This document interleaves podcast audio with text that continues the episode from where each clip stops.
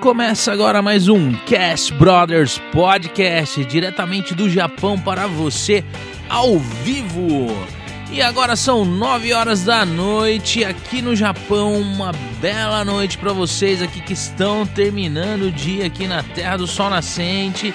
E um bom dia aí pra galera aí no Brasil que está começando agora o seu dia aí. Sejam todos muito bem-vindos em nosso podcast e aprecie mais esse convidado aqui pra você.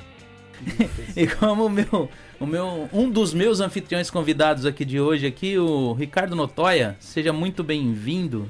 Fala pessoal, tudo bem com vocês? Sejam muito bem-vindos aí nessa live terça-feira aqui no Cast Brother. Eu tenho certeza que essa live vai agregar muito. Eu tenho certeza que os convidados que estão aqui na minha frente, né, que vocês já sabem quem são, mas tem muito conteúdo para agregar e espero também estar tá ajudando aqui o Christian. Ah, com certeza. E o Eduardo Notoya, nem é parente do Sim. Ricardo, né? Seja é. muito bem-vindo. Olá pessoal, tudo bem? Dá uma boa noite a todos. E acho que para quem está aqui hoje, para quem está aqui querendo acompanhar o Cash Brother, acho que vai ser bem especial, bem bacana. Acho que muitas pessoas é, quer conhecer um pouco da história do Jim, como todo mundo só vê o Jim. É, eu acho que nas câmeras não sabe o que, o que envolve tudo por trás das câmeras e desde quando começou, da história do Jim, enfim. Acho que vai ser bem bacana e para quem está aqui no Japão se interessa, é, tem vontade de aprender um idioma, vai ser bem importante para você que está aí nos assistindo hoje, tá bom? Então, bora. Ok, e o meu convidado aqui principal aqui, o Jin Takahashi. Tem né? que olhar pra cá, é isso? É, não, você pode olhar pra mim mesmo, mas se você quiser cumprimentar o pessoal é antes, isso. você pode olhar ali. Olá pessoal, boa noite pra quem tá no Japão. É bom dia pra quem tá aí no Brasil ou de qualquer outro lugar do mundo que esteja aqui com a gente. É um prazer estar aqui hoje. Muito obrigado pelo convite, Christian. Sim, obrigado a você por ter vindo uma terça-feira de tão né, longe. eu tive que viajar para vir aqui, na verdade. Geralmente eu não faço isso.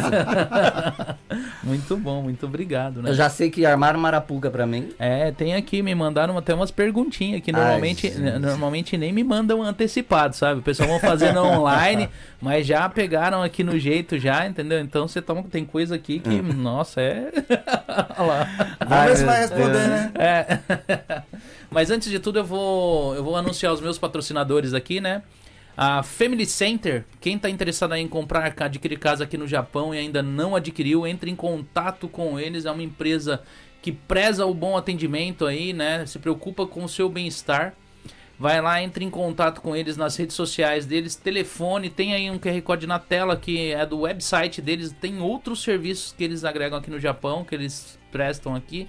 Né? Vocês podem estar entrando em contato com ele. Quem não tem familiaridade com o QR Code, na descrição do vídeo tem rede social, telefone, né? Tem aí a, o website também. Né? E quem não ainda não tem o visto permanente, né? E fala, pô, eu quero comprar casa, mas ainda não tenho visto permanente, eles também prestam esse serviço, eles vão te assessorar lá. Não tem como você fugir, dá desculpa agora. Vai lá, entre em contato e adquira o seu imóvel. E o The Pizza, né? É, sempre traz aqui, assim, algo para fazer a alegria ou a tristeza de alguns, né? Porque no meu é meio alegria, mas depois daquele, né? É, come demais, fica gordinho, a comida dele é boa. Lanche, pizza, pastéis é ótimo. Quem quiser tá pedindo para ele lá. É, hoje não há entregas, então quem quiser comer lá no local até as 10 horas da noite, de sexta, sábado e domingo entrega em Caniminocamo né? O pessoal que quiser de outras regiões está lá, indo lá, é das 6 às 10 da noite durante a semana e finais de semana das 6 à meia-noite, né? E agora ele está com um trailer também de kebab na frente da academia é Flex Gym, lá em Minocamo, lá em Cane. É Cane Minocamo? E aí me pegou, mas coloca Flex Jeans lá, Flex Gym e entre em contato ali, que esse daí é novo, ele me passou agora por cima e eu ainda não tenho contato direitinho de lá ok? E o Salão Christian Cabeleireiro está se aproximando aí o feriado, o pessoal ainda que não agendou, é, não deixa para última hora porque vocês vão acabar ficando sem horário, né? Restam poucos horários livres, então assim, o pessoal que ainda não agendou ainda, agenda lá no 090 51954179. O pessoal que tem o hábito de pegar e mandar ali direct, por favor, tenta ligar no telefone ou mandar no WhatsApp porque eu vou ver 3, 4 semanas depois que vocês quiseram agendar. E eu, é muita rede social. É message, message, Messenger. A Márcia fala, eu falo, falo que eu falo errado. É Messenger. né? é WhatsApp, é Line, é, é, Agora tem aquele do aviãozinho que eu esqueci o nome, como que chama? Telegram. Não, Telegram, aí WhatsApp, aí não dá pra me ver tudo. Na hora que eu vejo, sempre alguém ficou sem agendar um horário. Mas é isso aí. Vamos começar aqui com o podcast, né? Eu vou começar com umas perguntas básicas antes de eu fazer o interrogatório que eles, que, ele- que eles me mandaram. Né? Fica à vontade. Você é da onde do Brasil, Di? Eu sou de Campinas. Campinas? Próximo a Campinas, São Paulo. Hum, e você, como que foi essa, esse negócio de vir pro Japão? Você já curtia a cultura japonesa já? Ou a família, tipo, já tava aqui, tinha gente da sua família aqui? Como que foi? Christian, eu vim com 19 anos Hum. pro Japão. E assim, é, quando eu vim pro Japão, aos 19 anos de idade, eu já tinha saído da minha casa aos 17. Sim. Já tinha já, já tinha adquirido a minha independência Hum. aos 17 anos de idade. E eu decidi vir por conta da onda dos decassegues que estavam vindo pro Sim, Japão sim. Hum. na época. Eu já tô aqui, vai fazer já 32 anos. Então vim bem no começo da era decassegue. É, quando eu vim com 19 anos de idade, eu não tinha nenhum conhecimento da cultura japonesa. apesar do meu pai ser japonês legítimo. Hum. Ele é da, da região de Miyagi-ken, Ishinomaki. E ele foi pro Brasil com mais de 30 anos já. Sim. Então meu pai falava muito mal português, mas ele se comunicava em português, porque a minha mãe é brasileira, descendente de português. Então em casa não tinha com quem ele falar japonês. Ele preferia falar japonês. Então eu nunca ouvi o idioma na minha casa. Eu cheguei aqui sem saber falar absolutamente nada, sem saber nada da cultura e em casa também a gente nunca teve comida japonesa. Então nós fomos criados em uma casa de português italiano, entendeu? Entendi. Eu sei o que você passou, porque lá na minha casa também. Só meu avô era, era Nihonjin, no caso, e todo mundo, minha avó era brasileira, nata, aquela mistura clássica, português, índio, africano. Sim. Né? Então era predominava, é, predom- predominava ali a cultura da minha avó ali em casa, né? Em casa a mesma coisa, né? Então, é, eu cheguei aqui sem saber falar nada, sem entender muito bem da cultura, mas vim por conta da onda de decassegues mesmo, aos 19 anos. E você perguntou se alguém veio comigo ou se eu tinha parentes Aham. aqui. A minha irmã resolveu vir comigo na época, quando, quando ela percebeu que eu já estava decidido a vir de qualquer maneira, eu viria sozinho mesmo, ela resolveu vir para depois trazer a família dela. Na época, o meu cunhado e o filho menor que ela tinha. É, e nós viemos para Yokohama, porque lá o meu pai tinha é, alguns familiares, que eram os irmãos dele. Alguns irmãos, irmãs e tal. E ele entrou em contato, pediu para recepcionar a gente quando a gente chegasse aqui. Então já cheguei tendo contato com a família do meu pai japonês, né? É, todos japoneses que nunca foram para o Brasil. Só que o meu pai tinha ido e fazia mais de 40 anos que não tinha vindo para o Japão. Então estavam ansiosíssimos para me conhecer e conhecer a minha irmã.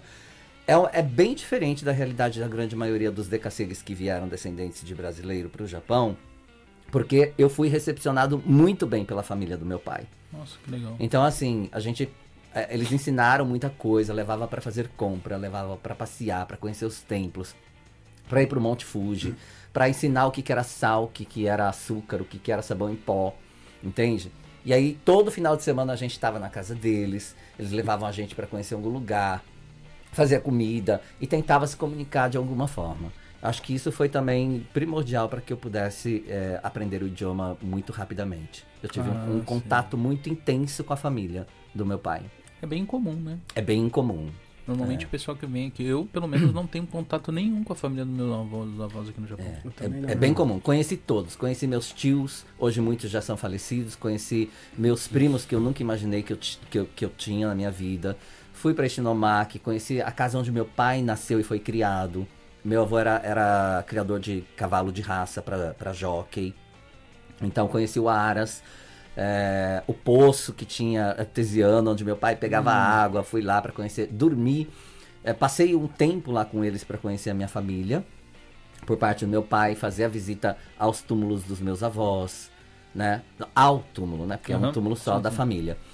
Hoje já não tem mais nem a casa que o meu pai nasceu e foi criado, e nem o túmulo porque foi levado pelo tsunami. Tudo foi a- varrido pelo tsunami. Hum. Ah, porque é? eles eh, moravam bem em Shinomaki, bem Nossa. próximo ao, ao mar. Então a cidade de Shinomaki foi varrida pelo tsunami. E eu tive a oportunidade de ir lá umas três vezes para conhecer tudo. Então eu tive um contato muito intenso, muito, muito. Até hoje tem, inclusive.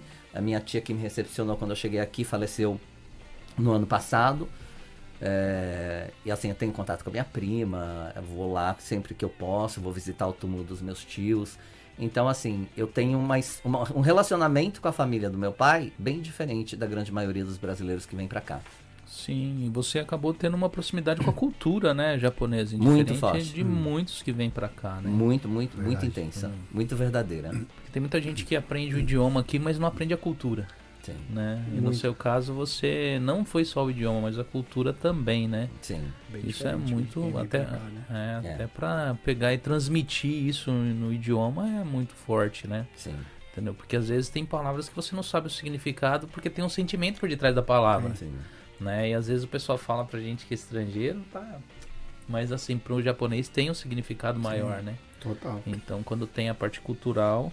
Nossa, mas eu fiquei assim, é porque eu, eu- realmente você eu acho que é a primeira pessoa que eu conheço que vem pro Japão brasileiro, né? Porque você, no caso, Diferente. é do. É que você é, é, é o Rafo mesmo, né? No Sim. caso, eu sou o Mixo.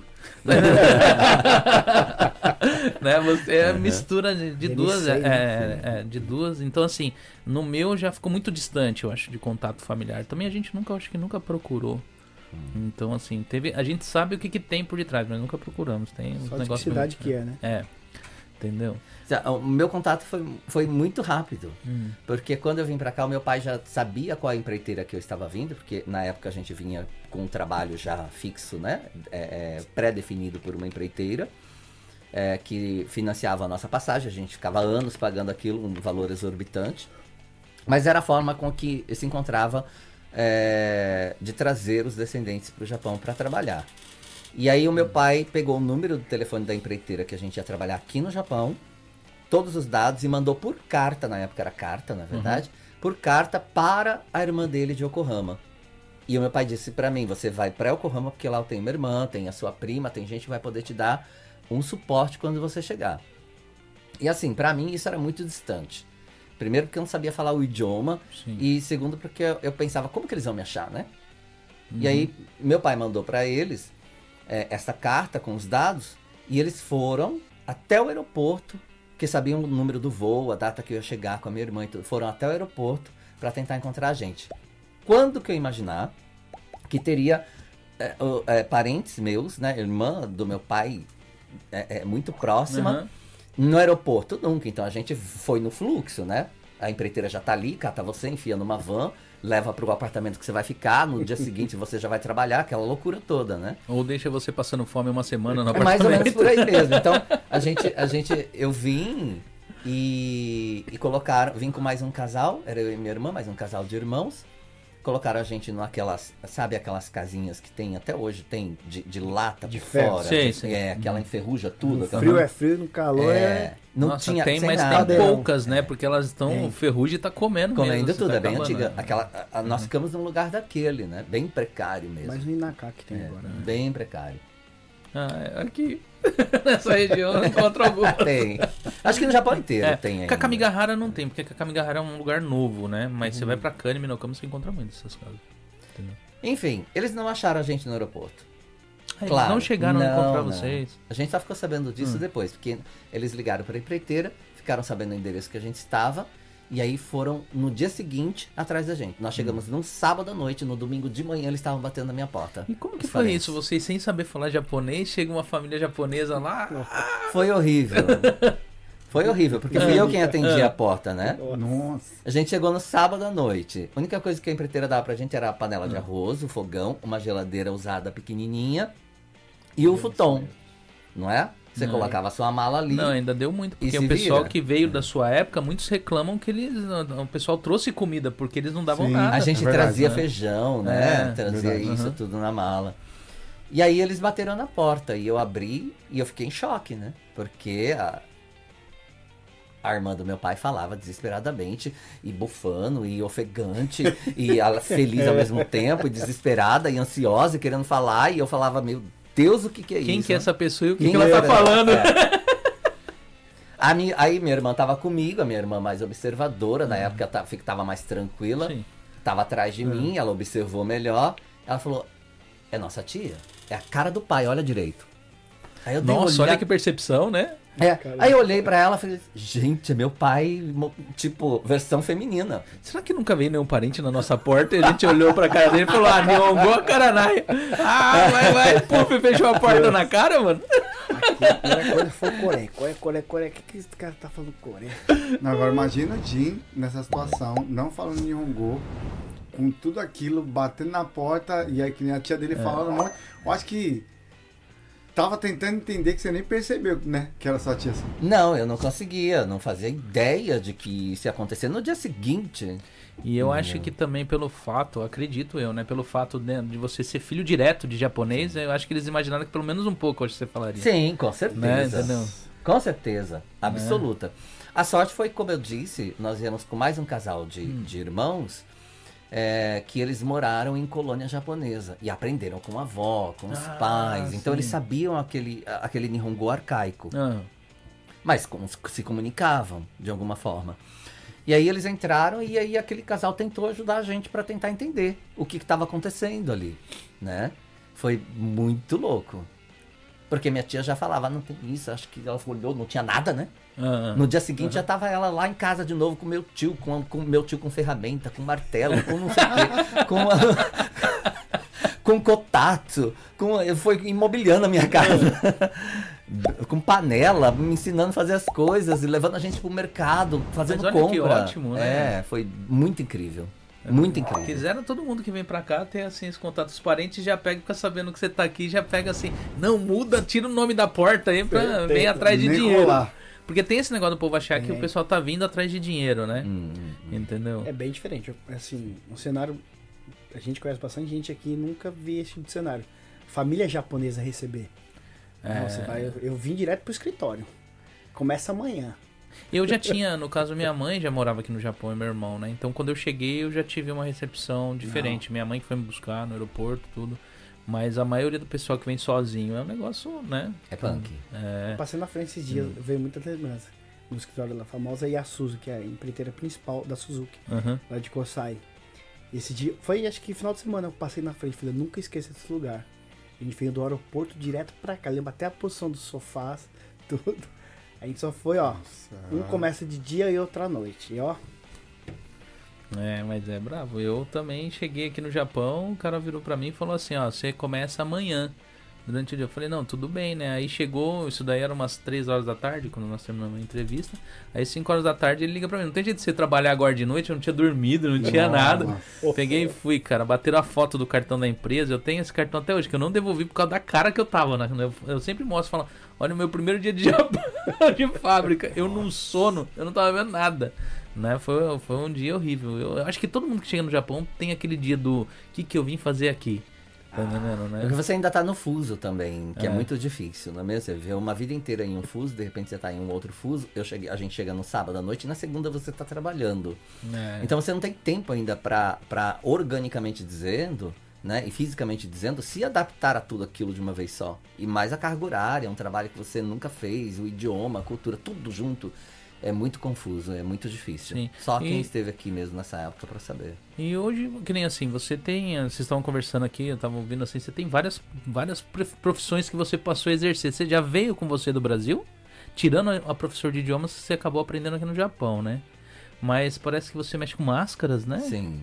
É, você produz máscaras, é máscara para eventos? Máscaras de Veneza. Ah, de Veneza? É. Ah, É, é claro, eu, eu produzo as máscaras de Veneza, mas também faço outras máscaras a- é, utilizando as técnicas da confecção de máscaras de Veneza. ah, Isso eu já sim. fazia no Brasil. Já fazia no Brasil, então É. foi uma coisa que você trouxe pro Japão. Isso, eu já conhecia as- a- algumas técnicas e fui aprimorando, obviamente, como a gente faz em tudo na nossa vida, né? Então, quando adolescente, eu tinha grupos de teatro. Por conta dos grupos de teatro, é, eu tive a oportunidade de fazer alguns cursos na Unicamp, a Universidade de Campinas, direcionada para grupos de teatro, é, onde tinha a Semana da Arte ali, a Semana do Teatro, e a gente escolhia por determinados workshops para participar, como maquiagem teatral, expressão corporal.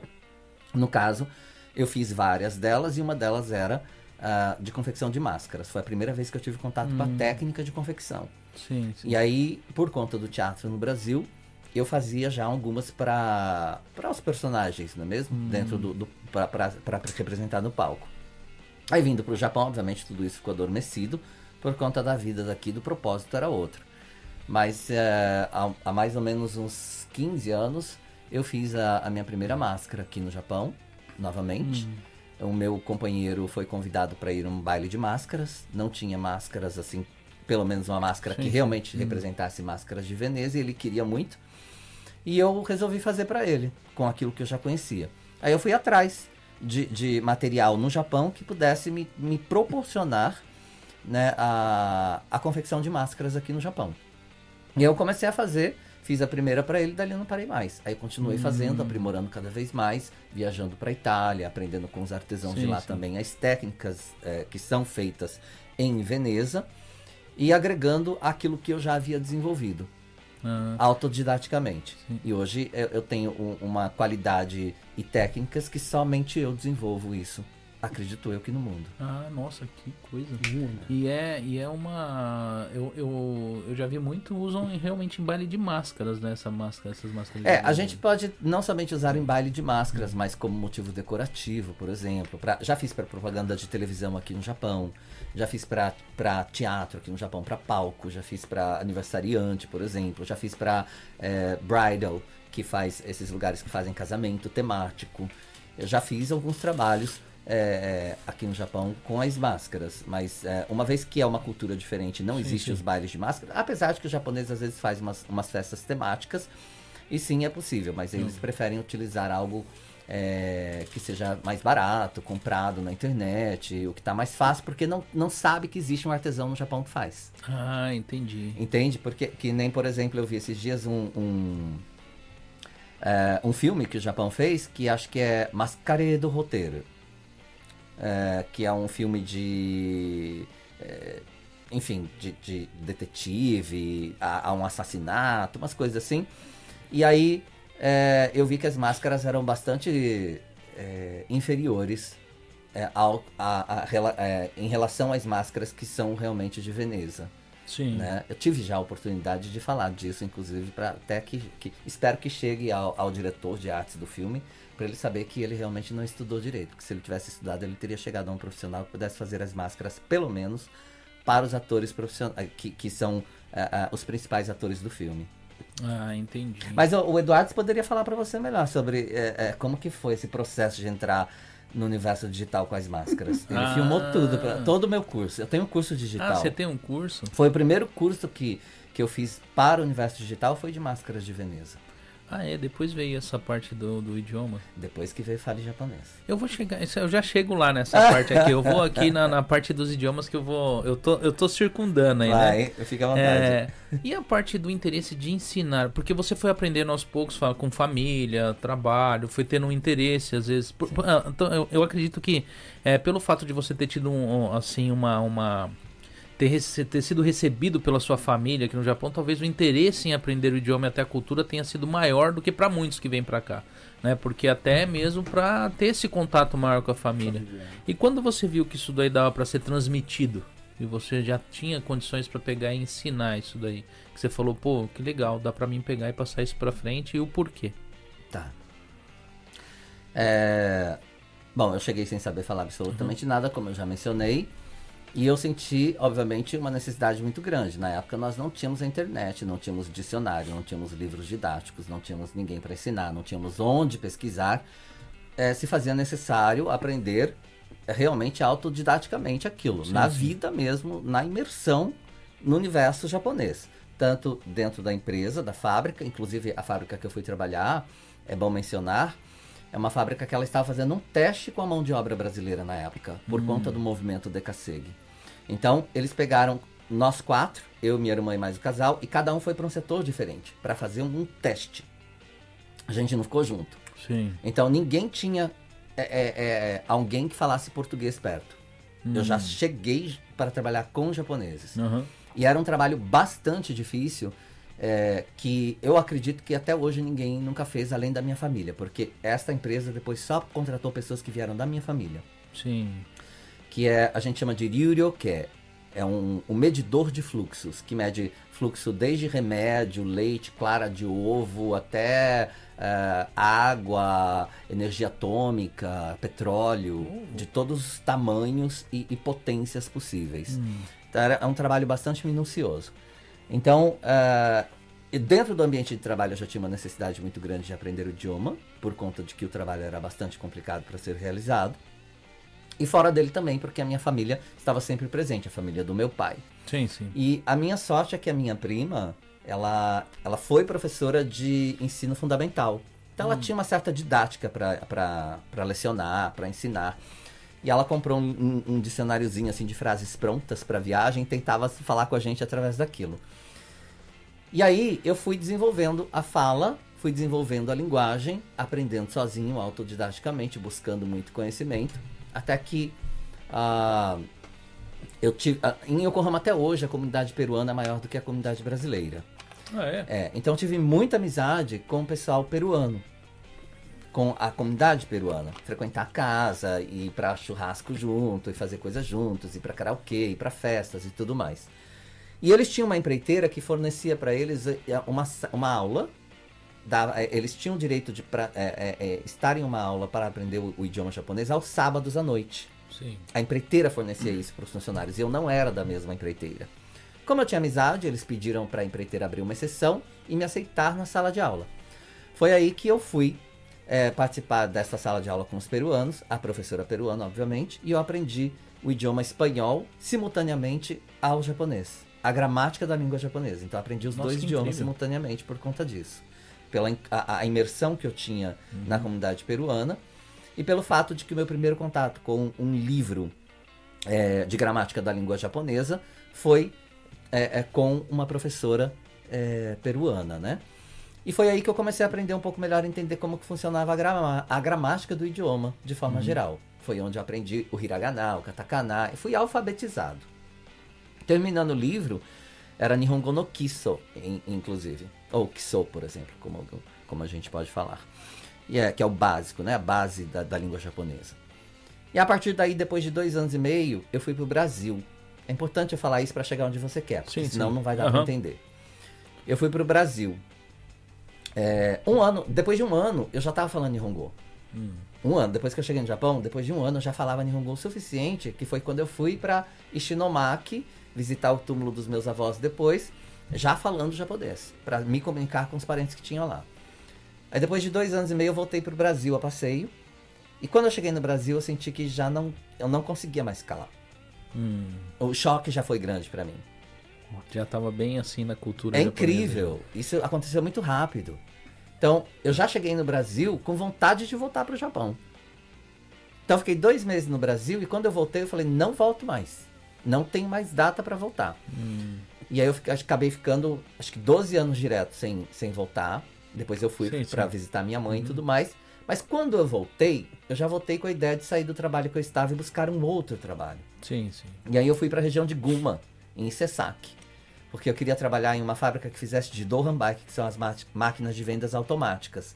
Eu achava o máximo aquilo, como a grande maioria dos, dos descendentes que vieram na época, tinha máquina que vendia tudo, não é mesmo? Quem tiver no Brasil não sabe o que que é essas máquinas de venda automática, é de suco, refrigerante. Ah, Aqui no Japão vende até arroz. Vende de tudo, vende inclusive preservativo, É. né? É lenço de papel, flor, ovo, de tudo, não é? Depende da cidade, né? Depende da cidade, É. depende da cidade. Aqui não, na mas às vezes aqui- não fica dentro, não fica na cidade. Por exemplo, se você vai a um bar noturno, a- o que tem lá Ah, é é diferente. Ah, é. É que tem umas maquininhas em outros lugares, na rua mesmo, que a gente não vê as coisas que tem. Aqui a única né? que eu sei que tem que é diferente é de arroz. Tem uma lá embaixo. Isso eu nunca vi. Mas Tem de arroz também, pacote tem. de arroz de, de 10 De ovo, quilos. de arroz eu nunca vi, não. Tem, tem, tem. Sério? É, vende Tem pacote de arroz, tem né? de ovo, tem de. Tem de várias coisas, gente. De ovo eu já vi também. É, várias, várias coisas. É muito de de ovo, flores. É muito interessante. Dependendo do lugar, a, a, a máquina é diferente. Então, por exemplo, você pode encontrar uma máquina de Dohan Bike de flores perto de um hospital. Que a pessoa às vezes vai levar para alguém que Ah, está sim, sim. internado, por exemplo. Depende muito do local. Vai time de necessidade, vamos dizer assim. Isso, também, se né? você for, for, talvez, eu não sei, talvez eu esteja falando besteira, tá? Tem o Kabukicho, lá em, em Tóquio, que é uma região onde tem muitos bares noturnos e, e- e, enfim, é, prostituição e tudo Sim, mais. sim. Pode ser que você encontra ah, de, de preservativo, por exemplo, de gel, Hum. né? É possível. Depende É, do tinha- lugar. Tinha de bebida alcoólica, tiraram a maioria, né? A acho. Maria tirar. É, Tiraram. cigarro também acho Cigarro. que é. é- Tem, é. acho que cigarro é bem cigarro acho pouco. que tem, mas ainda tem Menor. muito ainda. Pouco. Porque eles usam aquela carteirinha do TASPO, né? É, tem que ter essa carteirinha, senão É. não pega não. Entendeu? E aí o que acontece? Eu tinha uma fascinação e eu Hum. queria aprender, queria trabalhar nesse, nessa, numa uma fábrica que fizesse as máquinas. Eu encontrei. Aí eu fui para trabalhar na linha de produção. E é uma história gigante. Se eu falar dessa história, vai ser enorme. Mas enfim. É, e ali. Resume. É melhor não, porque, senão a gente o, vai o- longe. porque o podcast parece assim, é que nem eu falo. é, quando vocês assistem, vocês olham e falam assim, nossa, mas ficou tantas horas. Mas a gente nem começou a conversar, já passou 35 minutos. Gente, vamos parar então. Chega de falar disso. Chega, pelo amor de Deus. É, não. aqui- Tá, mas deixa eu só Não. responder a pergunta dele, então. Ah, Por que, que eu comecei a dar aula, certo? Tá, contando toda essa história pra você entender. Quando eu cheguei em Guma e fui trabalhar na empresa de, de Dohan Bike, de máquinas de vendas automáticas, a grande maioria dos brasileiros que trabalhavam ali não falavam japonês. Eu já cheguei com um diferencial gigantesco. Porque eu, eu- os, os chefes ficaram impressionados. Mas Como assim você fala Nihongo? E aí começaram a pedir pra mim, vem aqui traduzir pra esse cara, vem aqui traduzir pra esse Eu vou traduzir pra todo mundo da linha inteira. Vamos fazer uma nova máquina. Tipo assim, entendeu? Vai entrar Sim, uma, sim. Uma, uma máquina, porque mudava as máquinas de sorvete, de não sei Aham. o quê. Quando começava lá no começo da linha, falava assim, você para aqui, você vai lá agora e você vai acompanhar toda a produção, traduzindo pra todo mundo, todos os processos até chegar ao seu. Nossa. E eu acabei ficando no final da linha, que é Ah. onde faz toda a parte elétrica. Ah, Os chicotes. Eu faço, é, os chicotes. Eu faço toda, eu fazia a ligação do e o corpo, ficava né? tudo acumulado É. lá, porque. Não, porque tava parada a linha até Ah, chegar tá. a mim, Ah, certo? Todo Ah. mundo ficava esperando a, seu, Ah, o seu- ok. a- a sua parte. Então quando chegava no meu, eu já todo mundo já estava sabendo, eu traduzia para todo mundo, chegava no meu, eles colocavam o corpo da máquina, ou, ou- vinha um guindaste, colocava a, a porta, e aí toda aquela ligação de fiação elétrica era eu que fazia. Toda. Hum, Do caixa, da, da, da, da moedeira, da- da- das luzes, da- de tudo. sei, sei. Então é aquele cinturão cheio de, de, de ferramenta e as caixas cheias de presilha, cheio de, enfim, braçadeira, parafuso, tudo quanto é tamanho. E cada um tem um parafuso diferente, um tamanho diferente, uma, um- uma, bra- uma braçadeira diferente, era, tu- era incrível. E cada máquina, a planta era diferente. E eu fui decorando todas as plantas de todas as máquinas que se faziam na, na empresa. A ponto dos engenheiros virem perguntar pra mim como que é que fazia aquela parte, porque eles não sabiam. Isso é impressionante aqui no Japão, né? Cara, a gente. Acho que. Eu, quando vim pra Suzuki, eu, eu duvidei do que o, o corpo humano poderia fazer. Como eu fazia aquilo com tanta rapidez, trabalhando, É, né? você não imagina o que o seu corpo pode fazer. Só estando numa linha dessa que você, nossa, eu consigo fazer isso. É. Você pegar parafuso na mão, já saber quantos tem, já vai encaixando. Não, e o pior é que seu cérebro ele desconecta. Sim, Você tá total. pensando em outra coisa e a mão tá Vai, fazendo, tá entendendo? Vai, total. É automático, é, né? Total. automático. É incrível. Aí foi aí que o Japão- os brasileiros começaram a me pedir para ensinar. Eu não, eu não me tornei um professor, eu fui escolhido para ser professor. Então Olha. não foi algo que eu falei, eu vou ensinar. Foi natural. Os brasileiros começram a pedir, Jim, por favor, ensina a gente, por favor, ensina a gente. Não existia ninguém que falasse com, com a, a, a fluência que eu já tinha em tão pouco tempo. E aí eu comecei a ensinar na minha casa aos finais de semana. Falei, vocês querem? Tá, então nós vamos fazer o seguinte. Vocês vão na minha casa, eu pegava aquelas portas de correr, Sei. que faz divisórias, tirava, colocava aquelas mesinhas baixas de criança, Hum, armava quatro delas, colocava as duas portas de correr em cima, fazia uma mesona, todo mundo sentava em volta. E eu dava aula pra eles de sábado, de graça. Falei assim, eu vou dar aula pra vocês então, vocês querem aprender? Bora estudar. E aí todo mundo começou a estudar comigo desse jeito. Eu mudei a vida de muitas pessoas nessa época. De famílias. nossa, aí que legal. E aí surgiu a- o mercado digital onde você pôde chegar mais longe. E foi quando que começou isso daí? Da parte digital. Que foi pegar fazer, bolar um curso, criar um curso e. Na verdade. Pra chegar que- tão longe. Porque hoje chega longe, né? Sim, sim. Tudo começou com resumido, né? Hum. É, eu já. Eu fui que filmei todo o curso de máscaras do Jim, Sim. né? Na verdade foi bem árduo, porque como o Jim ele não tinha essa, essa destreza ainda de ficar mostrando pra câmera, né? E eu precis, ele precisava que eu pegasse cada detalhe das máscaras, Ah. né? Aí deixei uma câmera estática e eu via na mão. Hum, Então, quando eu via ele colocando cada pena, eu vou destacar esse detalhe, É. né? Aí ele separou um chumaço aqui e eu aqui, ó. Nossa, ainda bem que ele não vai usar aquela. Quando ele acabou, ele enfiou a mão assim, eu falei, nossa senhora, as costas tá ardendo. Mas assim, isso foi- é detalhe do, do backstage, né? Então eu participei de tudo. Aham. Enfim, a gente fez o curso de máscara. E aí surgiu a oportunidade de, de idiomas. Eu pensei, o Jim sabe japonês. Aí você está se perguntando, quando você achou que, que. Por que, que você achou que iria dar certo? Porque por dois motivos, né? Eu acho que quando você tenta uma parceria com alguém, a primeira coisa, será que eu vou perder meu tempo ou vou fazer ele perder tempo? Sim. Essa é a primeira coisa que eu acho que você pensa de imediato. Então, como eu já vi o foco dele com as máscaras e o comprometimento, eu falei, ele não vai fazer perder meu tempo. Aham. Então, e, e esse foi um primeiro ponto que a gente tem que analisar. Segundo, será que ele é capaz de fazer isso?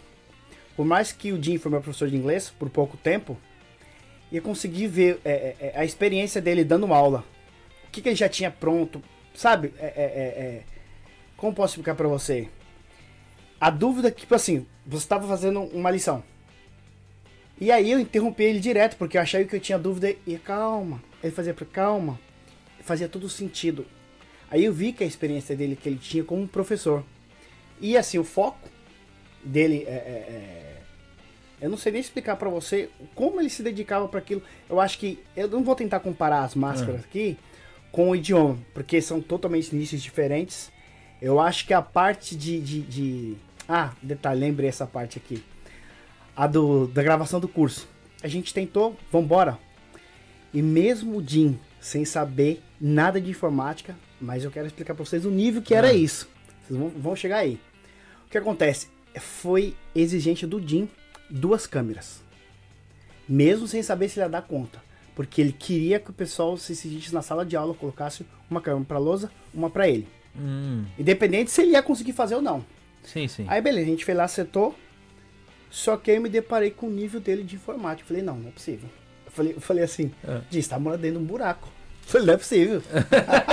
falei, não, não, não, sabe, você tá, você, falei, você tá brincando, né? Eu não tinha um e-mail, cara. Sério? Não tinha e-mail, não tinha telefone, Nada. smartphone, não tinha nada. Não tinha computador, nunca tive nada. Não, nada, aí, aí o que Mas acontece? Posso só cortar? Tá, tá, tá, tá, ir. Por quê? Eu não, eu não, eu não gosto. Ah, só por não gostar mesmo. O universo digital, botão é uma coisa da qual não faz É. parte da minha... Eu acredito que a grande maioria dos artesãos, de artistas são assim. Ah, Eu acredito. A gente gosta de trabalhar produzindo com a mão. Essa coisa de ficar apertando botão e coisa digital não é do nosso universo. Ah lá, olha, alguém rindo ali. Não, aí, aí que você vê, de um artista pra lidar com tecnologia, são duas coisas que não, você vê que destoam um pouco, né? Apesar que hoje eu mexo, mas eu também não gosto, cara. Então, Eu é- viveria é muito isso. bem sem telefone. Isso, então, ah, o Jim tinha celular de abrir e fechar. Falei, Jim, você vai ter que trocar isso aí, pelo amor de Deus. você vai ter que trocar isso. Então, às vezes, assim, coisas básicas, tipo assim, um detalhe que eu quero frisar bastante, eu acho que o japonês só pôde existir, acho que só foi possível por conta que o Jim morava perto da gente. Questão de 10 minutos. A gente contou quantas vezes a gente foi lá para dar o suporte técnico, né? Uma vez que, antes de a gente trabalhar com marketing digital, eu trabalhei muitos anos com informática, né? Então ficava um pouco mais fácil para mim algumas coisas de ensinar ele a fazer. E para resumir, para não estender muito, se você vê o cenário que o Jim trabalha hoje, fala assim, é impossível ele ter essa evolução em termos técnicos. Hum. Ele monta tudo, monta as câmeras, seta a luz, faz aquilo. Falei, é, você tá esperto agora, hein? Mas eu sei o nível que eu peguei o Jim. Eu falei, não, não é Mas possível. como- é, é ele sendo artista, tá entendendo? Eles têm, tem uma visão diferente da nossa, tá entendendo? Às vezes, que nem assim, de, é, visão de luz, iluminação, né? Às vezes eles têm uma Consegue visão... ter é- uma visão é- é uma- melhor é- que a nossa. É porque tem uma perspectiva diferente do que tá olhando ali, que você tem. Tá Sim. É que nem a Márcia ali, ela é pintora. Você dá um quadro pra ela ali, tá entendendo? Ela fala que vai fazer tal coisa. Na sua cabeça é uma coisa, na dela é algo totalmente diferente. tá É, isso acho que no começo foi um pouquinho difícil de lidar, porque é, automaticamente que a gente fala sobre aquela imersão 24 horas que a gente sempre comenta, é que às vezes quando você vai começar algo, você vai pra internet, você subentende que aquela pessoa tá entendendo. Ah, Então, às vezes rolava essas coisas, né? aham. Aí o Jim, eu falava, pessoa, você tem que ter, que é eu. Falei, não, verdade. Aí que, claro, isso no começo, mas depois eu já entendia que o Jim tinha esse nível, mas eu via que sempre o Jim ia evoluindo, Evoluindo. evoluindo, evoluindo. Mas assim, eu acho que, resumindo, não tem nada de, assim, de especial. Simplesmente é o foco. Eu preciso aprender, vou aprender e acabou. Ah, Até falando de foco, quando a gente começou a fazer japonês, que a gente falou, agora vamos dar o start, a gente tava definindo o nome, né? De nome, logo, todas essas coisas. E quando a gente falou, vamos startar, como o Eduardo já tinha falado, a gente sempre fala que no marketing, não adianta você vai chegar num canal, não tem quase vídeo, e aí quando eu falei, e Jim, agora vamos começar o material. O Jim já tava com 100 vídeos gravados. Ô, louco. Já tinha 100 vídeos gravados pra gente editar. Então a gente começou a fazer japonês tipo de um nível hard. Porque é igual qualquer marca que vai começar grande. Não adianta você vai prestar um videozinho numa semana, outro, outro. Se a gente fizesse isso, ia demorar muito pra crescer o Faz Japonês. Mas como o Di já tinha montado tudo aquilo, aí o Di foi para o curso e a gente cuidou das mídias sociais. Aí começou a caminhar. Nossa, que legal. E é um negócio que eu acho difícil pegar e montar um curso de idiomas. Né? Porque eu acho que o idioma, principalmente o idioma japonês, ele tem. É que nem eu tava falando agora no começo. Ele não tem só a- a- a- o, o Nessa, fato- a- a- nessa fala. É, né? só a fala. Ele tem um Tem cultural al- por trás. Ele tem alma, eu É. dizer. Entendeu? É, é- é todo idioma tem. Mas o, o idioma japonês, como você mencionou, a cultura, a história deste país está totalmente enraizada na língua. Sim. Se você encontrar, eu costumo dizer para os meus alunos, você achar um professor que diz para você que a cultura e a história não interessam, que o que importa é ele aprender somente a língua, abandona esse cara. Ele não sabe o que está falando. Ele não é professor para você. Porque ele não sabe o que é o idioma japonês de verdade. Com certeza. Né, Eu acho que não é só comunicação. É, é por esse problema que muito brasileiro que tá aqui, às vezes não conseguem é, é, criar uma conexão com o japonês. Não cria. Exatamente. Entendeu? Por isso que às É. vezes tem situações que, se você colocar assim, pega duas pessoas, uma que é fluente e outra que tá aprendendo, só que ele tem um lado cultural assim, mais assíduo. Só que, se você chegar no ambiente e mostrar o seu lado cultural, você tem muito mais vantagem, muito mais atenção. Tem Isso é muito comum aqui. pra tudo aqui no É, Japão. uma- Tem. um dos exemplos foi quando a gente foi pra, pra Maibashi. A gente conheceu o, o dono de uma escola de intercâmbio lá. Nippon Academy. conhecemos o, o presidente da empresa, o Jim conheceu. Então, essa parte da cultura, de todo aquele cultural na, no cumprimento, de ir até os locais, de ir numa recepção, fez total diferença para a parte da conversa entre o Jim e o presidente da empresa. E são coisas, detalhes pequenos que muitas vezes a pessoa que tá aqui, que não tem esse, esse contato, não sabe. Que nem ele pegou e veio me dar o mês, cartão. Ele veio igual japonês, ele Igual, veio com o cartão é. segurando assim. E é uma etiqueta. E a etiqueta minha é pegar também, igual ele me entregou, tá entendendo? O Brasil não, já tá aí, já enrola, começa a limpar o dente com o cartão. sei que eu falo desculpa, É. mas a situação é engraçada. O japonês já olha, já. A gente tava lá em Maibashi, aí teve Ah, a troca dos cartões lá. ah. E aí Jim entende muito sobre esse lado Aham. cultural e que a gente que caminha junto de- dessa parte acaba aprendendo bastante. Sim. Tava eu o Eduardo na troca de cartões lá, encontramos o pessoal e tudo e tal. E tem, não é só o entregar, é também eu receber- posso é, guardar. É, E aí o Jim só fala assim pra mim bem baixinho, não guarda. Não foi, Jim? Não guarda. Porque qual brasileiro? Põe aqui, põe na- no, Não, bolso o aqui. brasileiro, na hora que ele pega no negócio de cartão, ele já tira assim, já faz assim com o cartão. assim, ou joga na mesa assim, Tá panfletando, o cartão é. então tem todo. E isso daí você só aprende conhecendo a cultura, Sim. né? Então acho que pra você transmitir isso, é, é, é para você saber transmitir, você tem que ter conhecimento não só do idioma, como cultural, né? A parte É cultural. essencial. E pra quem vai. Isso daí define pra que tipo de público, quem, quem que você quer atingir aprendendo japonês. Sim. Tem a etiqueta, né? E etiqueta eu acho que você só aprende convivendo, eu acho, né? Sim. Tipo, ou tendo alguém que ensine, que, com, que conviva com isso. Quando eu vi as suas propagandas, tipo, de espada, tudo, eu virei e falei, vai mais além, vai pro lado cultural também, né? Dentro do idioma. E essa parte cultural, é, é você ficou aqui, você tá aqui 32 anos, você falou. Isso. É, desses 32 anos, quanto tempo você conviveu com a sua família aqui no Japão? Com a família dos seus pais, seu pai? O tempo que eu tive em Yokohama Hum. e depois também, até hoje, como eu disse. É, Até hoje a gente tem a contato. é, eu mando café pra minha prima porque ela ama Hum. café brasileiro. Mando caixa pra ela fechada, né? sim. Então, assim, o contato a gente ainda tem. Hum. Menor, mas ele existe. Mas, assim, foi bastante intenso durante os dois anos e meio que eu fiquei naquela região em específico. Ai, que legal. Né? Eu vou dar uma olhada aqui no, no interrogatório que os meninos bolaram aqui pra mim, mas eu acho que algumas perguntas eu já fiz Deixa, aqui. é, deixa eu Não, só, não, deixa só não, não. sintetizar um pouco melhor É. a, a, a minha resposta em relação à questão de, de ser ou não ser professor. Hum. É, como eu disse para você, eu fui escolhido para ser Sim, professor das- dos, dos brasileiros. E a partir dali, eu sempre, todos os lugares que eu fui, sempre é, eu acabava ensinando para as pessoas de alguma forma, porque eu tinha essa, é, esse posicionamento dentro do ambiente de trabalho por conta do- da língua.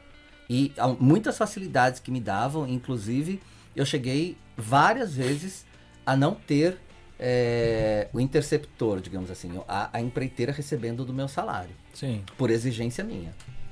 Bom, você quer que eu faça isso, então o meu salário que a empresa paga para a empreiteira vem direto na minha mão. Olha só. Tipo, a empreiteira faz tudo o que ela precisa fazer para me manter como funcionário na empresa, mas ela não vai ganhar nada do meu salário. E a empreiteira aceitava porque a empresa exigia. Hum, Entendeu? Aham. Ela preferia ter os funcionários dela lá e ganhar dos outros funcionários, Sim, sim. mas não de mim. porque a empreiteira função é meio que tradução, né? É, mas é óbvio, a empreiteira ganha com isso. Eu não tô falando que é Aham. errado. Eu tô dizendo pra você que às vezes eles me pediam pra assumir determinadas posições, como de líder, por exemplo, Sim. de próprios japoneses. Eu já fui na Yamaha, Uhum. né, em um setor de, de robôs, é, onde eles queriam que eu assumisse uma determinada posição de responsabilidade dentro do ambiente de trabalho. Então, eu não poderia assumir uma posição de responsabilidade sabendo falar o idioma e trabalhando como intérprete dentro do- da empresa, ganhando o mesmo salário. E se é para ganhar o mesmo salário que todo mundo, eu faço o que todo mundo está fazendo. Agora, se você quer que eu tenha responsabilidades por conta do meu conhecimento linguístico, então você vai ter que me pagar aquilo que eu mereço receber. Tá certíssimo. É simples. A conta é simples.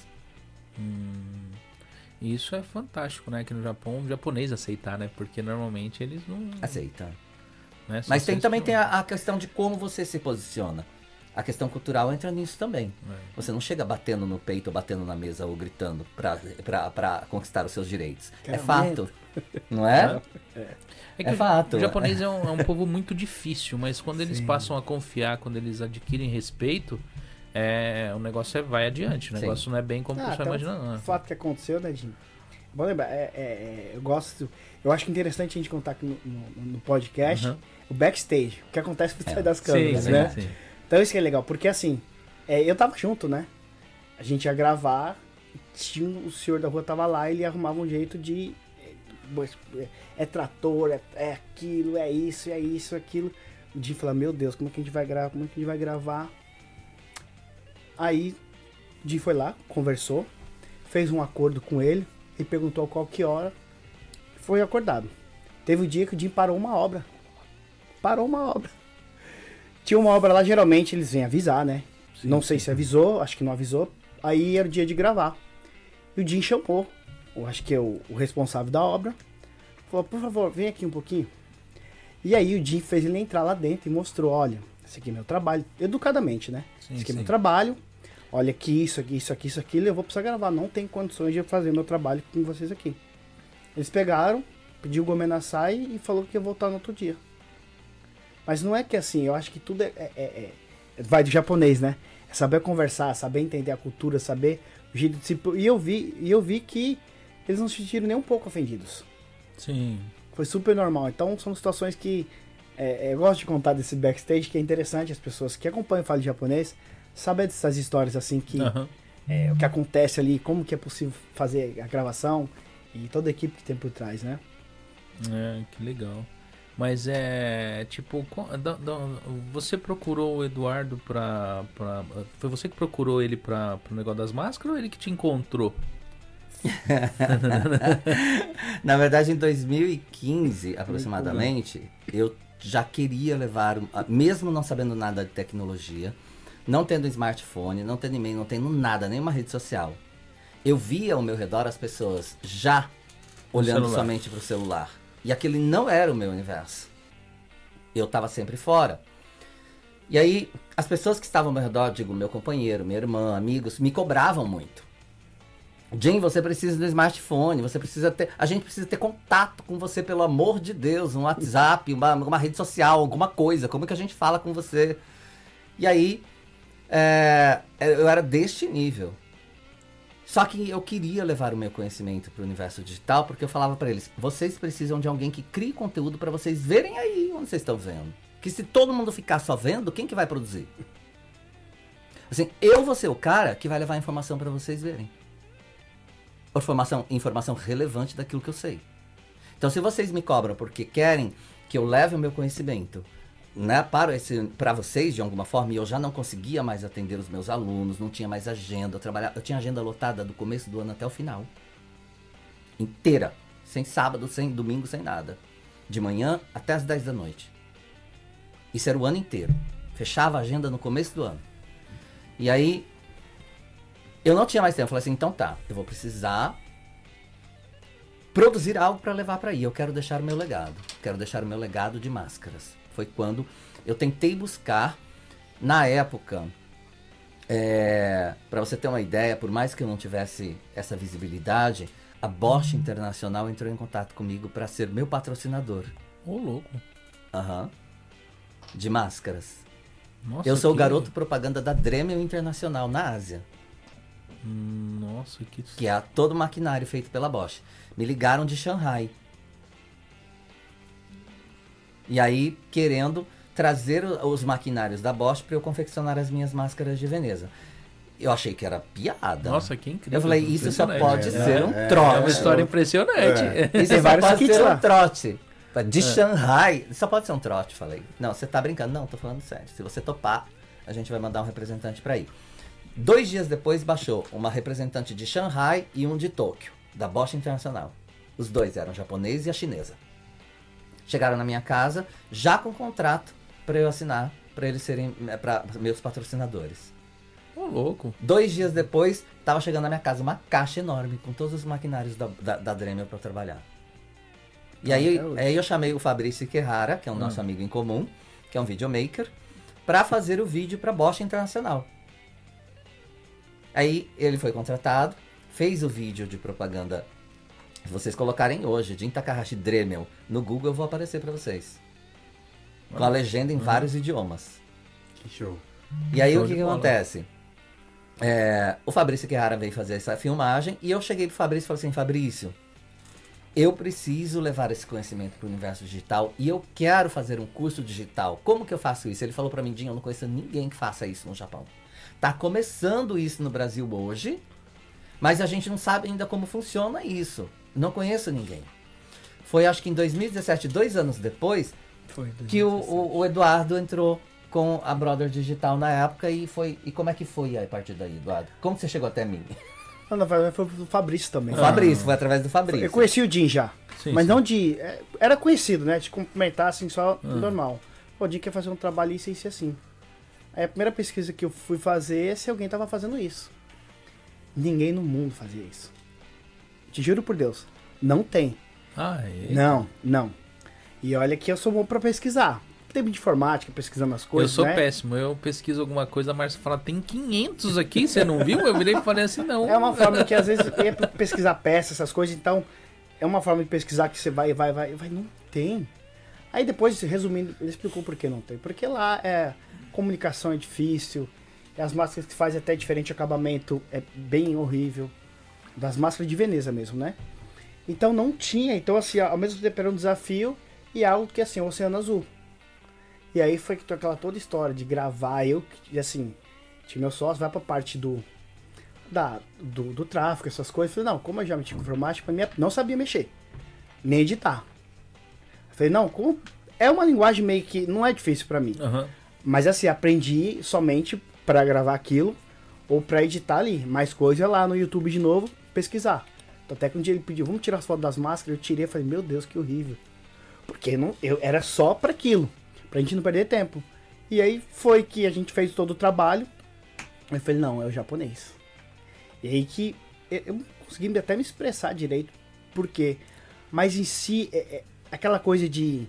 Como posso dizer? Querer mostrar o dia pro mundo. Uhum eu queria mostrar, na verdade, aquele foco que ele tinha. Sabe como é que ele é tão focado em tantas as coisas fazer com maestria? E eu queria explorar a experiência dele. E um detalhe que ele não contou aqui, essas aulas que ele, que ele dava lá para os peruanos brasileiros, Sim. não cobravam um centavo, de graça. Ah, é? De graça. Tem. Então, assim, você vê, eu sei bastante, acho que eu sou o Aham. único que tô com de, desde o começo, a gente Eu acho que cheguei no finalzinho da gravação do curso de máscara. chegou, Foi no eu cheguei, finalzinho eu que eu gravei, aí eu acompanhava o Du ali, e aí tinha vez que eu ia e aí e depois assumi de agosto, lembra, Jim? Eu cheguei no final, Todos cheguei os mais dias. deitado do fale japonês mesmo. Teve dia que eu, eu cheguei 8 e meia, a gente saiu 11 e meia de lá, tinha que esperar secar os moldes, foi bem assim, mas... Aconteceu ou tem como misturar os dois lados cultural, Japão e, e Itália? nesse Eu tipo tenho de feito trabalho? isso, eu Tem. tenho feito isso naturalmente. Por Hum. isso o meu reconhecimento hoje. Ah, porque tem umas máscaras japonesas também, não tem? As máscaras no. Hum. Se a gente falar sobre isso, você quer fazer um, pod, um podcast só Vamos disso? sim, vamos um dia. Vamos, eu tô assim, fazendo um documentário sobre as máscaras no, Vamos- nos ateliês dos artesãos. Porque hoje, assim, a gente tá meio falando mais a partir do Fale Idiomas, né? E tipo, mas É a gente pode coisa. marcar assim, tipo. É, é muita coisa. O fale Vamos falar do fale é japonês. É. A máscara, então, meu Pelo amor de. Deus, são dois universos diferentes, tá? São dois universos diferentes, mas é legal você entender que eu entrei no universo digital, que foi uma das perguntas que você fez, Aham. e o contato, obviamente, foi a partir das máscaras, porque é o que eu queria levar para o universo digital, fazer o meu curso, para deixar um legado de conhecimento nesse universo.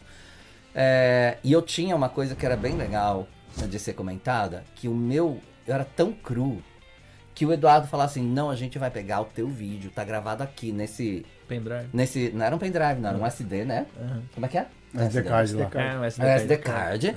Eu vou tirar da câmera, dele tirar da câmera e falar, você vai perder isso. Como assim? Você vai arrancar da câmera o, o filme. Você gravou, você vai tirar da câmera. Não, eu preciso lembrar, não, era coisa assim... Aí é, é Assustador. surreal. Ele, colo- ele colocava no computador pra, pra falar, vou deixar da nuvem. Não, na nuvem não. Que, que nuvem é essa? Se, se a da nuvem desaparece daí, eu vou... Nesse E naipe. se essa nuvem desaparece daí, pessoal, o que, que eu faço no meu curso? Eu vou ter que gravar. Não, na nuvem não. Ele, Jim, mas é o lugar mais seguro. Não, seguro não é. Seguro você deixa gravado aí, na câmera. Deixa na câmera. Esse era o meu nível. Nesse nível. Passou, né? Mas foi muitas coisas.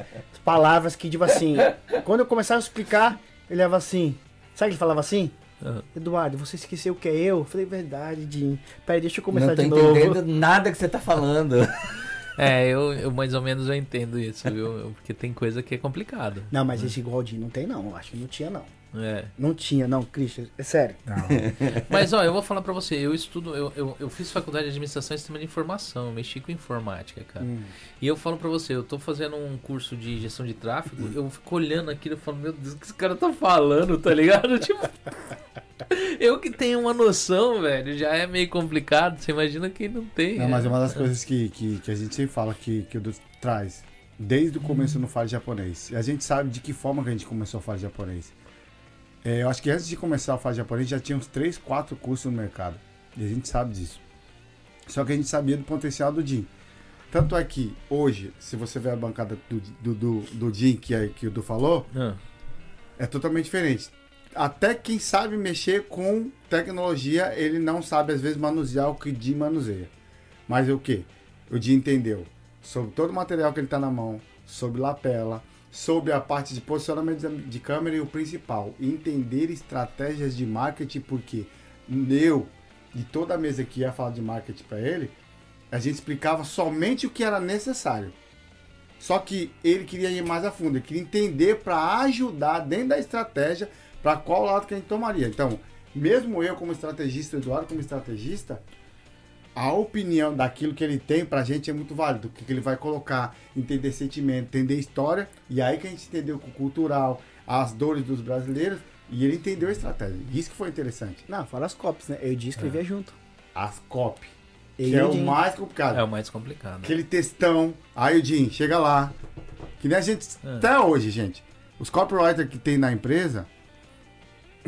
Toda copy que chega no Jim tem que chegar antes de gravar. Porque o Jim ele analisa todas as copies. Porque por mais que o cara entenda Parabéns. e tenha esse relacionamento com ele, tem fala que as pessoas. Ele não usa aquele linguajar. Então ele vai.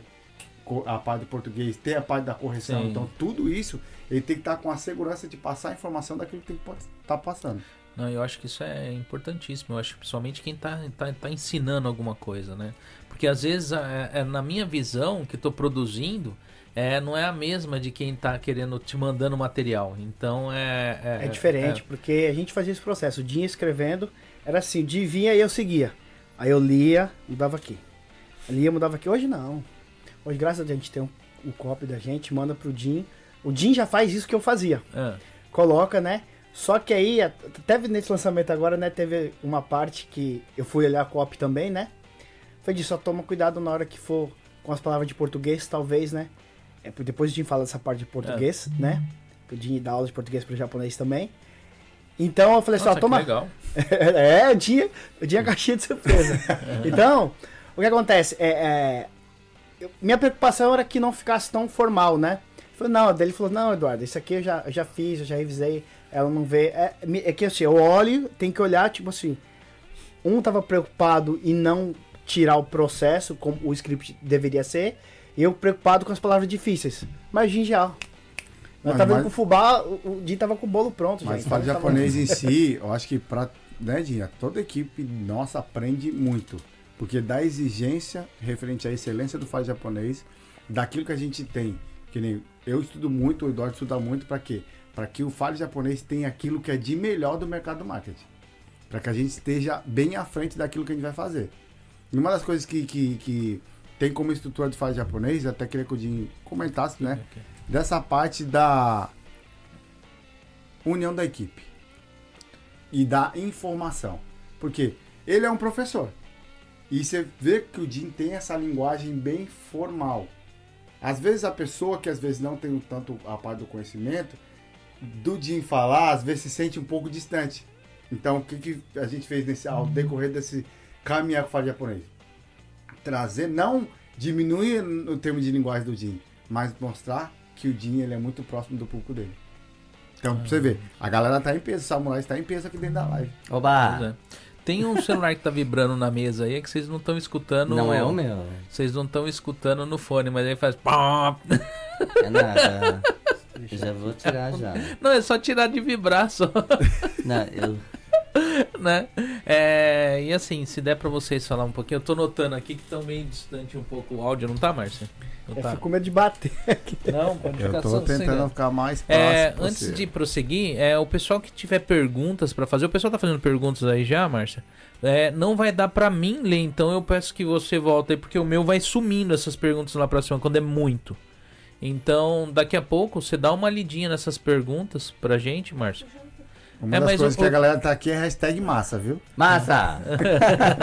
mas do Japão acho que também some, Márcia. Chega um ponto que as per perguntas ficam muito lá pra cima. Tá entendendo? Né? Vamos ver, é... deixa eu achar um aqui. Tipo, parece que teve até. Ah, perguntaram, Di, também até respondia, mas é, se antes de você. Pra você aprender Nihongo, se você fez algum curso de graduação pra aprender o japonês. É, eu nunca estudei na escola japonesa, talvez seja essa a pergunta. Nunca estudei na escola japonesa, como eu disse, o único curso foi aquele que os amigos peruanos da empreiteira me incluíram na sala de aula. Não estudei aqui no Japão, não fui para escola, não fiz curso de graduação, não, foi tudo na raça. É, quebra-se um pouco esse paradigma de que quem fala bem japonês estudou aqui. Não que isso não seja verdade, né? Claro que a boa porcentagem das pessoas que falam bem japonês estudou na escola japonesa, né? Sim. né? Mas o Jim vem provar também que é possível você ser fluente sem ter estudado uma escola Masao japonesa de fato. Okazaki. Né? Jim, você chegou no Japão com grau médio completo? Segundo grau médio Sim. completo? Ah, segundo grau médio completo. Na, verdade, okay. assim. Grau tá. médio grau. completo. É. é. O segundo grau, né? O, o, o, antigo colegial. Isso, isso. Tá. isso. Médio. Não. Não cheguei porque eu tranquei a minha matrícula. Eu fiz no Brasil técnico de bioquímica. É, e depois, eu, é, durante dois anos, como eu disse, eu saí do, da minha casa com 17 anos de idade. E aí, na cidade onde eu estava, em Mato Grosso, eu fui para Mato Grosso. É, uma longa história. Eu fiz administração de empresas. E aí, no meio de administração de empresas, eu, eu tranquei novamente para vir para o Japão. Então, eu fiz no Brasil, enquanto eu estive no Brasil, eu tentei fazer o técnico de, de bioquímica, depois de administração de empresas. Não deu tempo de, de terminar, eu vim para cá. Daqui eu fiz é o antigo supletivo. Foi o primeiro supletivo que aconteceu aqui através do, do, da, do consulado do Brasil, em Tóquio, com uma, uma escola do Paraná. E aí eu já fiquei sabendo, eu queria terminar, fui. Na época eles mandavam todas as apostilas pra gente estudar e nós fazíamos uma prova num dia só, fazia todas as provas, né, da, pra pegar o certificado. E aí eu, eu fiz isso estudando aqui, estando aqui, eu fiz é, é, é, o supletivo para poder ter o meu certificado de conclusão de segundo grau. Nossa, perfeito. É. né? É o que me permitiu entrar na faculdade hoje de letras. Hoje você é formado em. Hoje eu tô, eu tô cursando Fazendo. a Universidade Tá de Letras, fazendo tudo que eu faço. Meus parabéns. Meus parabéns. Você vê que aí, é, é- é- o tempo é uma coisa que, tipo, a pessoa que ela, ela que define o que consegue ou não fazer com ele, né? É, é, é, é, volto a falar, inclusive essa fala sua endossa o que o, o- o Eduardo acabou de dizer. Eu sou a prova de que é possível. Você não precisa estudar no Japão para saber falar o idioma japonês, porque eu falo o idioma japonês a ponto de poder ensinar para o próprio japonês. E essa narrativa que a gente trouxe, né? É de- impressionante. essa narrativa que a gente trouxe pro Jim, né, que é aprender japonês em meia hora, que é possível sim. E eu falei pra ele, é possível, ó, se você dividir assim, eu falei, "É verdade, Eduardo. Então a gente trouxe essa narrativa de aprender japonês em meia hora, por conta que todo mundo sabe a vida que todo mundo leva no Japão, faz duas, três horas, e assim, é, você sabendo, assim, eu acho que começa do lado mental, né? Poxa, acho que meia hora dá. Mesmo fazendo três horas de Zangyo, pra mim assistir meia hora de, de, de vídeo ele acho que dá. E se ele saber que é possível ele ser fluente em meia hora por dia, ele, ele né, começa a sonhar, ele vê que é possível pra ele também, né? Independente se ele faz 3, 4 horas de Zangyo, então assim, às vezes pra ir fisicamente é complicado, mas então por isso que a gente trouxe essa narrativa mesmo pro Japão. Porque sabendo da, das debilidades que todo mundo tem de serviço, de, de hora extra, enfim. Então por isso que a gente trouxe mais essa, essa narrativa de meia hora, porque o Jim, como a gente já falou, ele viu que é possível você ter um Nihongo afiado sem ter estudado. É, o uma das coisas que, que, que te- eu que faço muito treinamento, e a gente sabe, todo mundo que, que tá no mercado da internet, eu tenho certeza que cada um aqui que tá assistindo já comprou um curso online. E aí, um exemplo. Quem é que responde essa, a- a- as dúvidas, as perguntas que tem no treinamento? Normalmente é colocado uma equipe, eu sei, todo mundo sabe disso. Não, todo dia é o Jim que responde. Todos os alunos é o Jim que responde. Por quê? Porque com as dúvidas que ele tem, isso alimenta nós da equipe, que vão ser perguntas para quem está lá dentro do treinamento, para que o conteúdo seja colocado de uma forma melhor. Por quê? O foco total, que até o Jim para falar um pouquinho dessa parte, acho que é super interessante, quando a gente fez o Fale Japonês, que é que o, fa- que o Fale Japonês possa alcançar o mundo. Fazer uma pergunta minha, como assim, pessoa que já tentou estudar japonês, ó, Fica à um monte de vezes, e não, eu, eu vejo muito curso que começa pelo, tipo assim, tá aqui o hiragana e katakana, aprende aí, aprende um monte de kanji, depois você aprende a falar. Essa é a, a ordem mesmo? Ou tipo, é você começa a aprender pelo idioma antes de aprender a escrita? Christian, como que você aprendeu português? Aprendi igual, é que nem eu, eu aprendi bebê, né? Tipo, vendo, observando e falando. Por osmose, né? Quando você foi alfabetizado? A idade? É. A idade eu acho que eu tinha uns 6, 5, 6 anos, 4, 5, 6 anos, por aí. Quando Eu- você é, aprendeu é, a escrever a é, língua que é. você já Já falava. falava? Eu sempre falo isso daí, mas aí o pessoal, às vezes algumas pessoas não concordam comigo. Eu falo assim, é mais fácil, eu acho que aprender igual criança. Existe uma, uma diferença É. de você aprender como criança e aprender como adulto. Aham. Por quê? A criança, ela não é alfabetizada. Ela aprende primeiro a falar, depois ela é alfabetizada e ela aprende a escrever aquilo que ela já fala. Sim. Quando você é adulto, você ainda não fala o idioma que você Aham. está desejando aprender. No caso, vamos nos concentrar Sim, sim. no Nihongo, certo? Só que você já é alfabetizado. Então, o univer- o universo é o contrário, Hum. certo? De uma criança. Sim, sim. Uma vez que você é alfabetizado, você precisa entender a língua escrita, principalmente o hiragana e o katakana, porque você vai a- aprender a fonética da língua. Uhum. Através deste conhecimento, você sabe como ela é pronunciada. E a partir daí a formação de palavras, de estruturas né, gramaticais, estruturas gramaticalmente corretas, digamos assim, e, e novos vocabulários que vão surgir para você. Mas a partir do momento que você, como adulto, você precisa saber como a língua funciona, é importante que você tenha o conhecimento. Mas é claro que a língua, como ela é viva, a todo momento você terá vocabulários novos para aprender. E isso é muito importante você estar aberto. Não existe dividir uma coisa ou outra para quem é adulto. É junto. Ah, entendi. Entende? Sim, então, sim, sim. se você já tem um determinado conhecimento linguístico por viver no Japão e ainda não conhece o hiragana e o katakana, é muito importante que você se dedique para aprender os silabários, porque eles são a fonética da língua, é o que vai te ajudar na pronúncia correta das palavras novas que irão surgir para você, para que você possa ser fluente na língua. Sim. Você é uma pessoa que eh, se aprofundou na cultura também do idioma. Né? Muito. É, o kanji entrou em que época e por quê? Tá? Na história do Japão.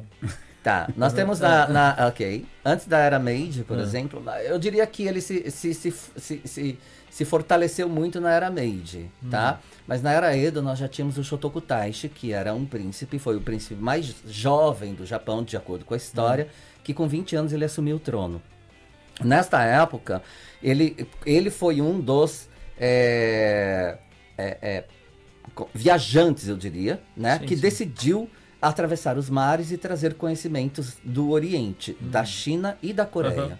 Muitas pessoas acham que o, o kanji ele só é proveniente da China, mas na verdade ele também veio da Coreia. Ah, é. Porque foi trazido na época de colonização né, do Japão vários profissionais de várias áreas, inclusive artesãos, agricultores, profissionais que pudessem ajudar o Japão a se formar como uma civilização. A criação de civilizações. Sei. Né? E aí ele não havia língua escrita propriamente dita. Eu diria, eu diria até arriscaria dizer que era dialetos, não é mesmo? E aí o que, que aconteceu? A- o povo japonês não era propriamente alfabetizado Hum. em um idioma escrito definitivo. E ele trouxe é, o Confúcio, o filósofo Confúcio, para cá, para trazer. E tanto é que se a gente buscar e for estudar um pouco mais a fundo o, o sistema educacional no Japão, você vai se deparar com, a, a- a- com Confúcio, com o confucionismo, né? A forma de aprendizado que é levado até hoje. Sim. Então, Confúcio, como um filósofo né, chinês dominante que dominava o idioma, trouxe para a alfabetização do povo japonês os kanjis nesta época. Foi assim que, que surgiu os kanjis aqui. E na verdade, se a gente buscar um pouco mais além ainda, nós vamos encontrar até mesmo o san- sanscri- sânscrito que fala, né? Que é da, da linguagem é, que é utilizada na Índia, no Nepal, Sim, por sim. conta da religião budista que traz aí pra gente a formação da língua de forma geral e tem uma, uma, uma, é, é, um papel muito importante dentro do idioma, cultural e religiosamente dizendo. Olha só, eu tinha uma, eu tinha uma, uma história, né? Nada a ver, é, porque o Kanji entrou no Japão. Tipo assim, chegaram e falaram uma vez que falaram pra mim que entrou em época de guerra, que era na- tipo assim com a, com a China, na época de guerra com a China. E tipo, eles não entendiam o que os chineses falavam, entendeu? E eles achavam que pareciam muito com o, o, o jeito de pronúncia, as coisas pareciam muito com, co- com o japonês. E aí eles pegaram e pra não pra saber segredos de, de, de guerra, é, eles começaram a aprender e agregar o kanji no japonês. Essa, Tal- é, é, tipo, Talvez isso tenha acontecido, né? É. Na história. Talvez É. isso tenha acontecido. É. Mas eu não- esse conhecimento eu não teria para te dizer. O que eu sei, historicamente dizendo, com a alfabetização do povo japonês, foi por conta disso. Inclusive, Sim, a mas hoje, a hoje, tá? Só para dizer isso aqui, deixar é, registrado. Há hoje estudos que dizem que talvez o Shotoku Taishi, que está Hum. né, na- na- nos livros didáticos da língua japonesa ensinada em escola, como o, o prepulsor, digamos, da língua no Japão escrita e alfabetização do povo japonês através dos ideogramas trazidos do Oriente, há alguns historiadores que dizem que ele não existiu. ah, é? Que é, que é ah, tipo assim, é, é um personagem inventado na história para explicar determinadas coisas. Mas isso não é fato. Tá? Hum. Então, porque essa essa visão que eu tinha, eu, eu nem, não sei na onde eu captei ela, tá entendendo? Foi em algum lugar que eu li, ou vi, ou me falaram. né? Aí fica distante, você não lembra. Mas como quando, no- quando você pegou e pronunciou, parece ser algo muito mais antigo. Do Sim. que, Ah, é. é, do que essa parte de guerra. Porque a guerra na onde eu vi já era guerra armada com armas de fogo, não era arma só de arma branca. Então é algo que tem que ter acontecido aqui pra, de 1800 pra cá, assim. Né, de mil, 1900 e pouco, pelo, pelo, pelo, as guerras que o Japão se envolveu com a China estão mais ou menos nessa época, assim, né? Tirando outros tipos de combates, mas guerra-guerra seria nessas épocas. Sim. E aí, então. Mas isso que é diferente, né? Que, que a gente fala muito do fala japonês, que até o, o pessoal sempre comenta que é o quê? O diferencial do, daquilo que tudo que o Jin traz nas aulas, nas lives e daquilo que faz é cultura. Então, Porque- é histórico, né? Ah, você sentar, um exemplo, você vai aprender japonês. Se você não entende sobre cultura, às vezes é mais, às vezes é mais fácil você nem, nem, nem falar. É logo, Porque logo você no- vai dar uma gafe tão feia lá que você não tem de cultura, fala, Lembra? meu Deus do céu. Lembra de logo no começo, o Jim tava como professor dos porquês. Porque, professor dos porquê, porque é assim. Por quê? Porque é assim. É, Porque tudo tem um porquê, aquilo que tá ali. sim, Por que, sim, que você vai colocar isso? Por que, que vem isso? E assim, muitas coisas a gente se perguntava também. Ah, uma das coisas que eu vou fazer um desafio pra você aqui. Você sabe por que a, a mão do Japão é esquerda? Bem, eles copiam a mão inglesa, né? Que é da da Inglaterra. Alguma coisa que houve de. de. Alguma coisa que. Deixa eu dar um negócio aqui, ó, Ah. sininho pra você. Bem... Não? Não. Deixa eu te responder aí. Para começar, o Japão não é uma colônia inglesa, certo? Sim, não sim. foi colonizado pela Inglaterra. Ah. Então não haveria por que fazer essa cópia de forma Sim, geral. sim. A, a, a mão esquerda no Japão vem por conta dos samurais e da, da- Hum. do lado em que eles colocavam a- a- as, as espadas. Lembrando que a- as, as ruazinhas no Japão eram muito estreitas, porque é, é, se andava, na verdade. Sim, Tanto sim. é que se você for nas como Kyoto, por exemplo, em Osaka também, em, em Tóquio também tem Asakusa, você vai encontrar aquela, aquelas regiões do Japão, como Shitamachi em Asakusa, por exemplo, né? Ali no, no, no Pontocho, por exemplo, na região de Kyoto. Você vai encontrar os lugares que são mantidos é, exatamente como eram na era Edo, não é mesmo? Que Sim, não sim. havia carro, não havia. Então as pessoas andavam a cavalo ou a pé. Então, como era estreito e, e- e eles tinham carregavam a espada para não chocar a espada na hora que se que cruzassem nessas vielazinhas, porque É. a espada poderia cortar Ah, ah. o- a perna, o braço não. de um ou outro, na verdade. Sim. Então mudaram a mão para que a espada pudesse ficar do lado de fora. Olha E essa mesma mão, quando surgiu o carro, ela, ela, ela seguiu a mesma mão dos samurais Aqui no. que andavam pelas terras que do nem- sol Que nascente. nem você falou que tem pra Tóquio, pra Osaka, né? Mas aqui nessas regiões antigas aqui também, tem Uhum. muitas ruas que eram vilarejos, eles simplesmente passaram a rua no meio dos vilarejos. Então as casas sim. continuam do mesmo jeito e a rua jeito. é menor que essa mesma. Kakegawa também tem. Kakegawa também Tem. tem. Belíssimo, É. belíssimo. Tem uns lugares bem ainda que mantêm a mesma Tem tradição. muito lugar que não tem calçada no Japão, né? Porque não tem como ter calçada, Sim. Impossível. né? Agora, falando em construção, tem umas coisas que o japonês faz que eu nunca vou entender, cara. Você passa ali na 41, por exemplo, tá entendendo? Não tem espaço pra construir. Você olha ali, de repente você passa do dia pra noite, eles ampliaram a rua, eles fizeram o quê? Demoliram as casas do lado, você olha do lado, tá igual. Mas a rua aumentou. Eu falo, ou eles estão produzindo faixa, tá entendendo? Eu tive Ou essa ele- impressão também. É, ou eles estão esticando as ruas pros lados e não dá pra saber como que eles fazem isso, mano. japonês é incrível, né? Como a gente mora numa ilha e o espaço territorial ele é muito pequeno para tudo que precisa crescer. Por exemplo, nós temos o Sea Paradise lá em Yokohama, Sim, que foi sim. um aterro de um braço de uma Uhum. parte do mar. Eu acompanhei aquilo, porque eu ia trabalhar de monoreiro. Eu cheguei na época que o Sea Paradise estava sendo aterrado aquele lugar. Ah, é. Eu acompanhei o Sea Paradise Hum. é, é, é, ser é, é, construído desde Sim, o começo. Eu vi o aterro do mar acontecendo todos os dias, indo e vindo para o trabalho. Então, assim, o, o aeroporto de Kansai, em Osaka, por exemplo, do arquiteto Renzo Piano, né, um arquiteto é, é, italiano, é, é um, é também um aterro, é uma ilha artificial feita no meio do mar para fazer o, o, o- aeroporto. que Então, o de, de, de, de Nagoya também é de aterrado, né? Tudo... Sim, sim, então sim. precisa ir para precisa arrumar um jeito, né, É. de fazer alguma coisa. E eles vão cortando as montanhas e aterrando. É. Estão aumentando o território, né? É Sugoi. É. Entendeu? Mas Incrível. essa parte do Japão. E quem tem, tem curiosidade de ver isso, é só você pegar no Google Maps, vai aproximando, você vai ver tudo quadriculado, tudo os negócios Bem, pessoal. sim, eu já E fiz eles, isso. é, e É, uma eles tão- constru... é umas construções que e, às vezes não dá pra entender muito, mas hoje, claro, hoje tá uma, uma parte de construção muito mais moderna no Japão. Você vê na- nas casas que são construídas, naquilo que é, que é feito dentro do Japão. Mas é o que eu falo sempre.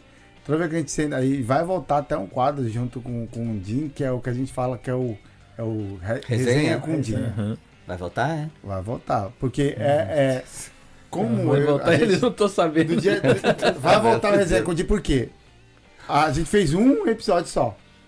Porque a gente tem muitas perguntinhas que é o a gente já, como já trabalhamos em fábrica e tudo, então Hum. tem alguns porquês dentro da fábrica e negócio de porcentagem de Hongo que era sentar com o Jim e perguntar. Porque como eu e o Eduardo lida mais com brasileiros e o Jim, né, se o Jim também quiser falar dessa parte até do português com os japoneses, porque entender a cabeça do japonês é chegar e sentar com o Jim. Ah, é? É chegar e sentar com ele, porque vai entender. Porque do lado dos brasileiros até que a gente entende bastante. Sim. Agora, do lado do japonês, muita coisa descobriu com o Jim. É, O, o Ricardo citou algumas coisas ali que eu acho relevantes de serem ditas. Por exemplo, sobre a questão é, da equipe né, do marketing digital é, com essa sinergia que acontece nos bastidores do Fale Japonês. Eu estou na frente das câmeras e as pessoas me veem, mas eu sempre deixo muito claro que existem né, vários profissionais que me ajudam a fazer com que aquilo aconteça né, para que as pessoas eh, tenham o melhor possível. Sim, sim. Então, é preciso, por exemplo, né, de, um- de uma, uma pessoa que trabalhe com a imagem, um editor de imagem. É preciso, por exemplo, as pessoas que fazem as páginas, né? É, que faz é, a, a estratégia, que faz toda a parte do marketing funcionar para que as pessoas tenham este conteúdo. E eu, obviamente, não conseguiria fazer isso sozinho. Mas é importante ter uma sinergia. E talvez eu seja um, um, um expert, como a gente fala dentro do universo digital, que é o professor que está ali na frente, que talvez seja um pouco diferente de outros. Eu não sei como funciona outros. Eu funciono da maneira que eu acho que eu preciso funcionar e que eu gosto que funcione ao meu redor. Com muita organização, muita antecedência, muito foco, muito comprometimento, muita seriedade e principalmente muito respeito às pessoas que acompanham o meu trabalho. Então, assim, antes de mais nada, eu quero conhecer toda a equipe. Eu exijo que eles façam uma reunião, se mudou um editor, se mudou uma pessoa que vai fazer o copy, eu quero saber quem é esta pessoa. Eu quero saber se ele come carne, se ele é vegetariano, Eu se ele mora com família, se ele é casado, se ele tem filho, se ele Verdade. pretende casar, se ele sai de final de semana, se ele pratica esporte, se ele bebe, se ele não bebe, se ele fuma. Eu quero saber quem é a pessoa que está trabalhando comigo. Tá certo e Porque eu- assustador, né? Não, tá a certo. galera, quando vem pra reunião. não, né? Ó, pode pegar mais Quando a galera vem pra reunião, mesmo, elas nem imaginam que será que é assim. Um exemplo. Já prepara. Já, tipo assim, eu não falo nada. Vamos lá, o Jim vai conhecer você e tal, e já começa, já começa. Você é casado? Você mora onde? Tem filho? Alguma coisa? Aí, o pessoal vai ficando, vai respondendo, falando, aí a gente tem que só avisar, não, pode falar, tal, responde aí. Aí, um exemplo, mas você fala algum outro idioma? Aí, se ele falar que sim, ah, não, eu falo inglês e tal, aí já começa. O Jim só fala inglês. E vai, e vai, e vai. Mas as pessoas esperam. Por quê? É justamente conhecer a pessoa e entender para que até o nível de comunicação com o Jim, com essa pessoa, ela saiba como se comunicar. Tá certo. Eu gosto muito. De verdade. Pra, pra saber com quem eu tô falando. Eu não quero que a pessoa esteja num grupo, por exemplo, de, de trabalho, que eu mando, ah, fala pro editor Edson fazer tal coisa. Eu quero saber quem é o Edson com quem eu tô falando. Tá certo. Eu quero saber qual é a- a- o nível é, é, de, de, de comprometimento que ele tem com o projeto, por exemplo. Porque eu sou muito focado. Então, assim, por exemplo, a questão de copy que eles falaram que ah, muitas pessoas não sabem o que, que é. São os textos que eu faço, por exemplo, para fazer um vídeo, para fazer uma chamada, para fazer um evento. Né? Que, é, e, e- e preciso de um profissional para fazer isso para mim.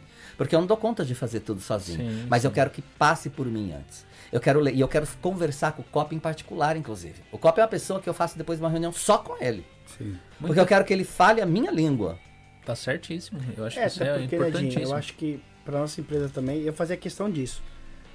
Por quê? Pra dar também segurança da minha empresa, da nossa empresa, de que tem um bom profissional fazendo o seu serviço. Então, assim, não é só eu falar, ó, tem um cara bom, um copy bom, um gestor bom. Não. Veja por si só. Conversa com ele, vê se é. Então, assim, aí pra gente também ficou mais fácil, né? Porque aí depois, assim, tem coisas que não precisa pa- passar pela gente. Depois flui, né? Flui. É. Exato. Até para o pessoal entender melhor essa questão do que o Jim tá falando é que toda vez que a gente vai, que nem o copy, ele vai, ele- a gente vai criar a parte da estratégia, vai entender a necessidade da pessoa, vai fazer todo esse papel para quê? Para quando o Jim for passar a informação que seja realmente assertiva daquilo que a pessoa está precisando. Porque não faz sentido, um exemplo, você vai, você vai entrar no treinamento que não faz sentido para você? Lógico que não. Não vai. Então é essa leitura, porque tem que ter essa sinergia do Jim com o copy. Sim. Pra quem que não entende o que, que é copy, o que, que é gestor, o que é isso aqui, copy seria um roteirista, quase que um roteirista, o cara que faz todo o roteiro ali do que vai rolar e tal. É uma pessoa que escreve o que vai Exato. acontecer ou, numa cena ou num curso. O, o gestor é o cara que entrega o que você. Sabe essas propagandazinhas que você vê? Saiba mais, daí tudo é o cara Olha que vai. É, é- é o cara que vai segmentar e vai mandar essa informação pra vocês aí, entendeu? Eu acabei de falar pra É. você, lembra da imersão? Eu acabei de comentar isso. que eu falei pra ele, imersão é assim, a gente fica imerso nesse mundo É. digital e a gente vai subentender que você É. tá entendendo. E o pessoal às vezes não, Não sabe o que, que é. é. Fica copy, copy, o pessoal, o que, que é copy? O que, Copy, que é copy, copy, né? Ho- Hoje, para eu participar de uma reunião, por exemplo, é, é, até para acrescentar, eu comecei sem saber absolutamente nada, mas eu fiz questão de buscar conhecimento. Eu acho que eu nunca quis ser apenas um profissional na frente das câmeras. Eu queria ser um profissional que fosse um expert, estrategista.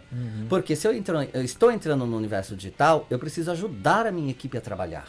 Para eu saber o que a minha equipe está me dizendo, porque eu tinha muito conflito com eles no começo. Eu dizia, eu não vou fazer isso não. Eu não quero, eu não vou, não vai dar desse jeito. E eu não queria porque eu não entendia qual era a estratégia. Eu falei, não, essa não é a minha linguagem e eu não vou fazer isso desse é jeito. verdade.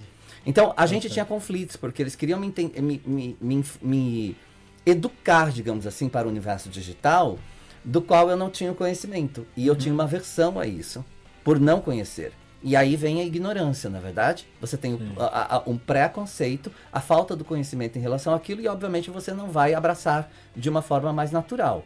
Para que eu pudesse entender isso e ter o mesmo nível de linguagem que eles dentro de uma reunião para decisões muito estratégicas dentro da- do projeto para que ele acontecesse, se fez necessário buscar conhecimento, porque eu era a única pessoa que não sabia.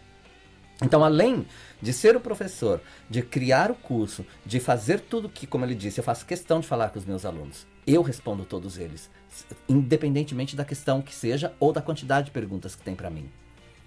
Isso traz E aí uma eu fui- confiabilidade gigante. E eu fui buscar conhecimento. Teve esse conflito mesmo. Fui buscar conhecimento. Eu comprei um curso de marketing digital. Eu fui estudar para saber o que, que era. Continuo estudando todos os dias e eu serei sempre um eterno aprendiz, como eu digo. E um curioso por natureza. Então, eu não sou historiador, né? Eu não entendo da história de forma geral, mas eu entendo o suficiente para aquilo que eu me proponho a fazer. A, a passar o idioma para os meus alunos, que ele tenha contexto, que ele tenha alma, que ele tenha conteúdo, que ele tenha verdade e congruência. Então eu tenho um comprometimento com aquilo que eu faço que é muito mais além do que aquilo que está nas câmeras, do que aquilo que está em um evento.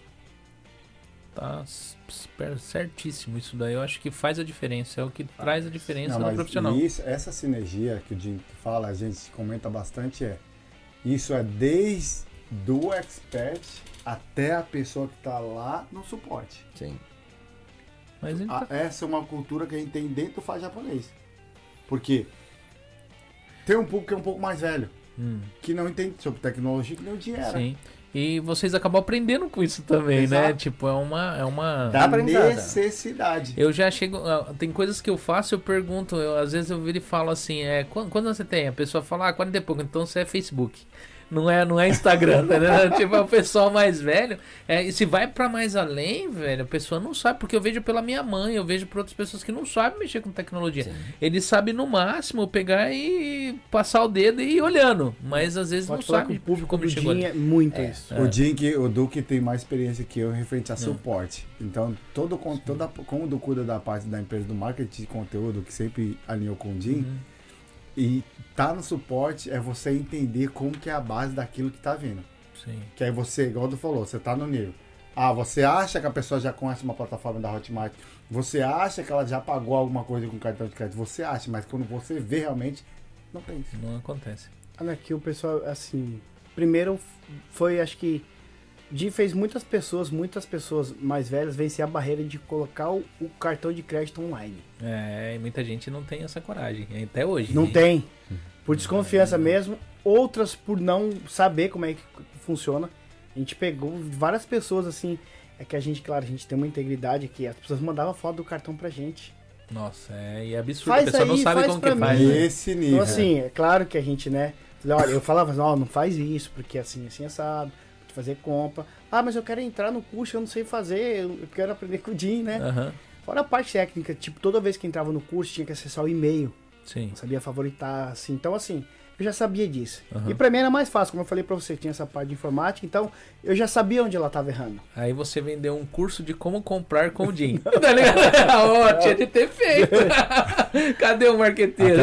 A gente teve que fazer tutoriais, né? Mas ajudar. aí, aí, É. aí entra naquele. Eu, eu consigo identificar. Me, é, é, é, pra mim é muito.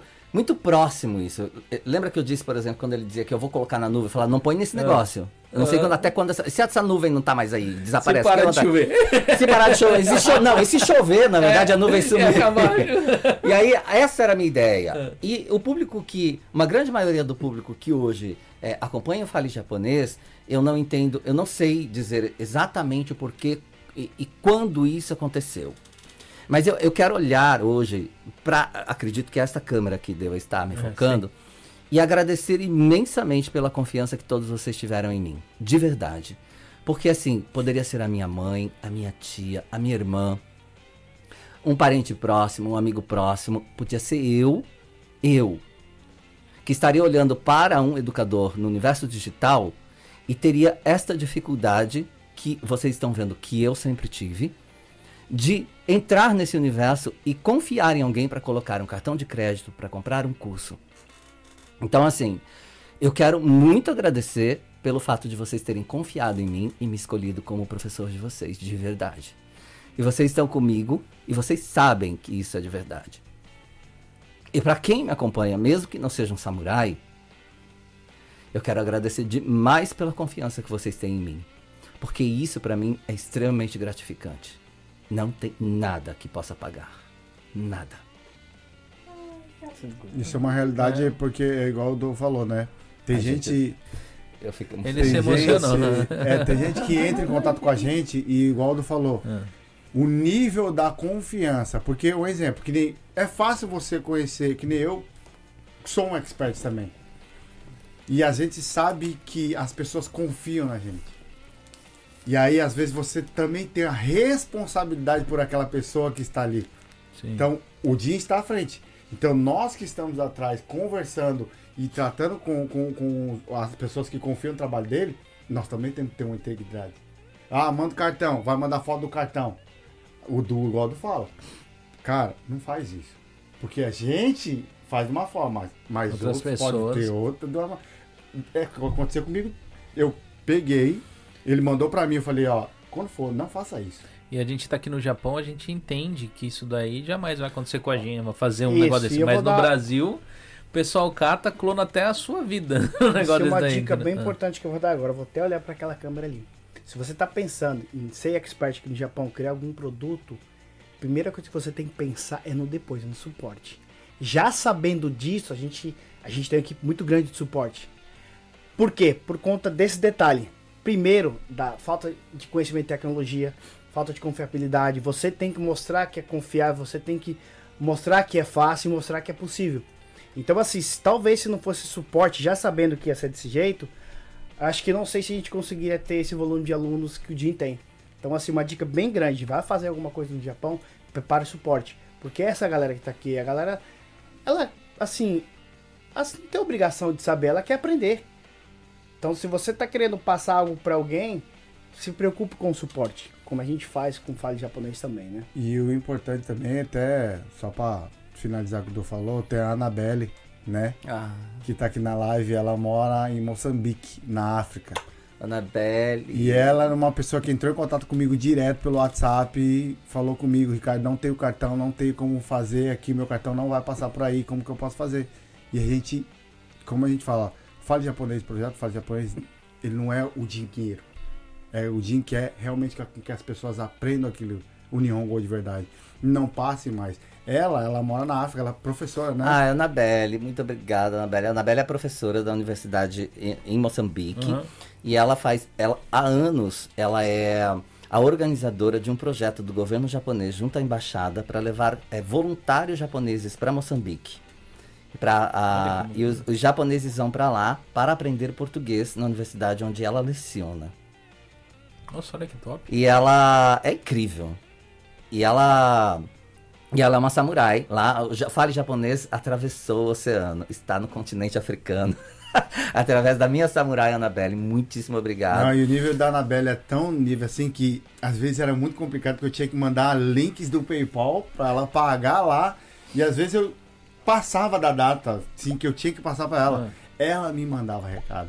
Ricardo, cadê o link do PayPal? Preciso não sei o que, Ricardo, não sei o que. Recentemente tem a apostila do Faz Japonês. É verdade. A apostila do Faz, Japonês que é impressa aqui.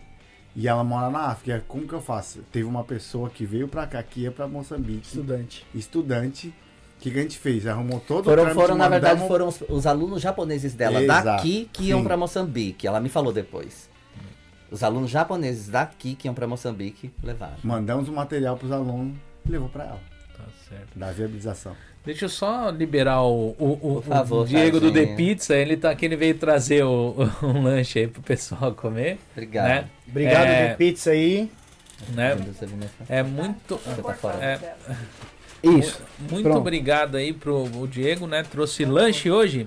É. Obrigado, Diegão. Obrigadão, Opa. cara. Ô, Diegão, obrigado, É só- viu? Rapaz, Obrigado. Solta na tela aí, amor. O, o, o, o The Pizza tá. tá no- eu- você viu o começo da live ou não? Não? Então, tá das 6 às 10, né, da noite durante a semana, né? É final de semana das 6 da meia-noite. Entregando só em Kaniminokamo ainda, né? O pessoal que quiser pedir aqui em Kakamigahara e Sakahogi, a partir de Unuma aqui, quando ele vem trazer lanche ou pizza, esse horário ele traz pra você também, né? É, se você quiser comer kebab, até que horas? até que bate Tá- de ah, pizza. Tá até as 10 o kebab? Ah, você diminuiu o horário, porque tava, esses dias tava até 4 horas da manhã, você falou que tava funcionando. Até kebab, né? É, é. O Diego, ele vende. é, Agora é kebab. É que ele tem, ele tem vários estabelecimentos, cara. Ele tem a pizzaria, tem um, caminhão de lanche, aí ele tem é, é, é, uma academia e tem o kebab agora. Tá? Então, fala pro pessoal da Sala GIF, que é aqui perto mesmo. Já Ó, pedi, já. É, entendeu? O pessoal que quiser fazer pedido aí, né? Entre em contato aí. O Diego tá entregando de sexta, sábado e domingo. O resto dos dias você vai ter de comer no local. O endereço tá nesse QR Code que tá aí na tela. Tem o telefone é 09, é 080 9496 3518, né? Isso aí. É isso aí. Certinho. Valeu, Obrigado, obrigado. obrigado, Legal. de pizza. Obrigado. Valeu, tchau, tchau. Eu vou fazer uma pergunta aqui pro Jim pra mim comer, porque ele não, ele falou que. Ah, teve superchat quem que mandou? O índio, muito obrigado. Foi superchat, foi stick, foi. Foi um super stick, muito obrigado. Né, de. Hã? Superchat é como se fosse alguém Deixa ele colocar agradecer. Eles mandam Ele- dinheiro. ele- É, é, é, ele mandou um super stick, é uma. Ele mandou uma carinha. Normalmente o pessoal manda pergunta e, e, e eles mandam dinheiro, um valor X, e fazem alguma pergunta. Ele fica destacado, bem grande na tela quando a pessoa manda. Entendi. Entendeu? Ou seja, tem que responder. É, mas ninguém faz pergunta. Normalmente quando manda o superchat e pergunta, a gente pergunta. Agora, Sim, sim, a sim. resposta, se o convidado vai responder, já tem. Quantos mais vão mandar pra gente responder, por favor? Valeu, Manda superchat, manda. Como é que é né? superchat, é isso? É, isso só, aí. só vou responder perguntas de superchat agora, Vou- porque não tem tempo. Bora, samurai. Eu vou escrever aqui. Bora, O samurai. pessoal mandou aí, Superchat. é, chegou aí, teve, no caso, né, mais, chegou a ter quase 100 pessoas na live aí, só tem 60 cur- likes aí, pessoal. O pessoal pode dar like aí, aí, no que é like, horário, gente. né? Vocês estão... Então, ah, o like ainda é de graça, aproveita, não se cobra, vai lá, ó, e desce o dedo nesse like aí, Vamos, vamos, faz o povo feliz aí, ó, né, entendeu? O convidado vem de tão longe pra você ficar regulando like, né? Eu vou fazer uma da. Eu vou achar aqui as perguntas do. Porque eu acho que eu acho que a gente já fez quase todas as perguntas que o Japa mandou aqui. Mas né? você disse que ia fazer uma pergunta agora. É. né? E eu ia Sua. fazer do, do, do Japa mesmo, né? Que ele me mandou aqui, ele não fez. Tipo, vamos ver aqui, ó. É. Tipo, como, é, é como você desenvolveu a sua metodologia de ensino? Boa. Boa. É uma história. Pode contar. Dá tempo bem. da gente comer. Tá. Bom, como eu disse pra você, resumindo, o que já me ajuda Sim. é quando eu comecei a, a ensinar o idioma, porque me pediram pra ensinar o idioma, né? Posso continuar falando? Dá, deixa eu... Pronto, pessoal, agora é a hora do lanche. Vão me colocar pra trabalhar. É que. Não, muito obrigado. Tô tranquilo. Não, muito obrigado. Agora você explica e a gente come. Tá, vou explicar pra vocês. É, como eu mencionei, é, quando eu cheguei aqui e fui para Guma, eu comecei a ensinar o idioma através daquilo, ou melhor, com aquilo que eu havia aprendido inicialmente. Então eu aprendi com o, um livro de, de, é, de, de gramática da língua japonesa, que é o Nihongo no Kiso que foi com a professora peruana. E foi o primeiro, primeiro contato que eu tive com a gramática da língua, de fato. Então eu, eu, eu aderi a este livro para começar a ensinar também, certo? Sim. É, e foi aí que eu comecei a entender como que as pessoas funcionavam em relação aos estudos e que a gente tinha uma faixa etária muito diversa, não é mesmo? Uhum. De homens, mulheres de vários níveis, é, tanto intelectuais, diria, de conhecimento, é, acadêmico ou não, assim como também é, de, de cultura, de entendimento da língua ou não, de já saber alguma coisa ou não, de saber hiragana ou não. Então eu precisava me adaptar muito para atender a todas as pessoas que estavam na minha sala de aula. Eu comecei a me transformar, na verdade, em um professor naturalmente. Quando eu comecei, é, é, eu explico, por exemplo, para alguém dentro de um universo é, de fábrica, era diferente de universo de sala de aula, porque ali eu não tinha o caderno, não tinha lousa, não tinha um livro, não tinha um material didático para apresentar, precisava ser oral. Então eu comecei a entender que muitas pessoas tinham uma característica diferente para aprender, uma forma diferente para aprender. É, foi com o tempo que eu fui entender que nós temos os alunos que são auditivos, os alunos que são visuais, os alunos que são sinestésicos, por exemplo. Né? Existem outros tipos de alunos, por exemplo, que a gente não precisa mencionar aqui, mas esses são os três mais é, é, é relevantes para a gente levar em consideração enquanto é, análise de perfil de aluno. E isso eu fui aprendendo com o tempo. Hum. É, fui desenvolvendo a minha metodologia sozinho, ou seja, de acordo com a, a dificuldade que os alunos me traziam em sala de aula, e aí como que eu passaria aquilo para ele? De que forma eu passaria aquilo para ele?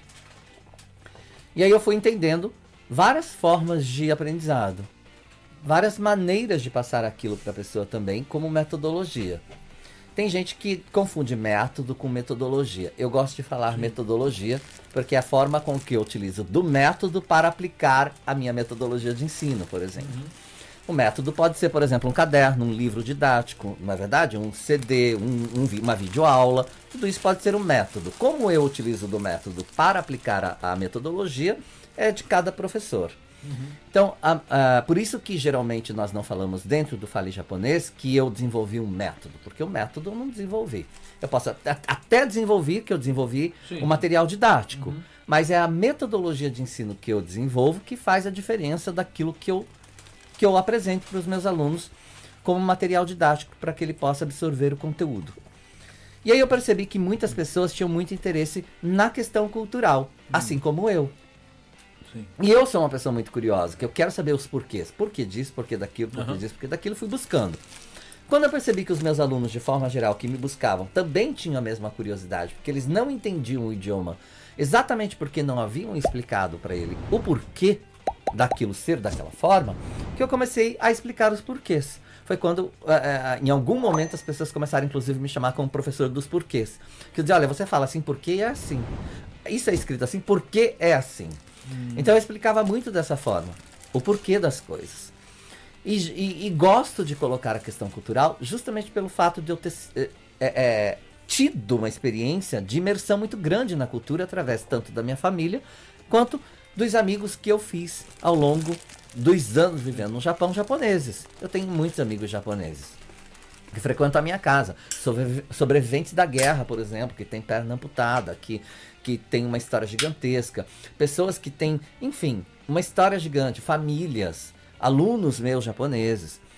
E aí o que acontece? Com o passar dos anos, para resumir, eu fui professor da Wizard de Hamamatsu por cinco anos. Fui professor de japonês na Wizard por cinco anos. E lá a Wizard ela tem, para quem conhece a metodologia, é uma metodologia de conversação imediata. Então eu apliquei essa metodologia durante cinco anos em sala de aula para as pessoas que são muito auditivas. Só que dentro da sala de aula sempre houve também os alunos de, de outras, com outras características, como os sinestésicos, por exemplo. E eu percebi que a metodologia não atendia a este tipo de aluno, por exemplo, com as suas necessidades específicas. Ela pode ser boa para uma determinada é, é, é, características de aluno. Eu era muito auditivo e eu fui aluno da Wizard aluno de inglês durante muito tempo. Hum. Então aprendi muito com a audição. Mas aí eu fui percebendo que havia necessidade de ter o contato com a língua de uma forma diferente. Uma forma mais emotiva, uma forma mais é, é, é, emocionante, vamos dizer, mais profunda, que desse pra gente um, um, um, um conteúdo mais substancial da língua para que a gente pudesse dominá-la. Isso se deu pelo fato de que eu comecei a dar aula, por exemplo, de português para os engenheiros da Yamaha. Eu dava aula para os engenheiros da Yamaha que iriam trabalhar no Brasil. Então eles iam daqui com um contrato de trabalho de 3 ou 5 anos para trabalhar em São Paulo ou em Manaus. E eles iam com a base estrutural da gramática da língua portuguesa para entender como funciona a língua portuguesa e a partir daí incluírem novos vocabulários que eles iriam aprender, né, estando no Brasil, dentro daquela estrutura gramatical que é como o japonês gosta de aprender. E aí eu fui aprendendo demais esta questão de, de trazer o idioma para o universo da gramática para ele ser explicado de forma, porque o, o japonês ele gosta de fazer o quê? Entender como funciona toda a gramática da língua, a estrutura da língua, para que ele possa desestruturar e estruturar novamente da maneira que ele bem entender.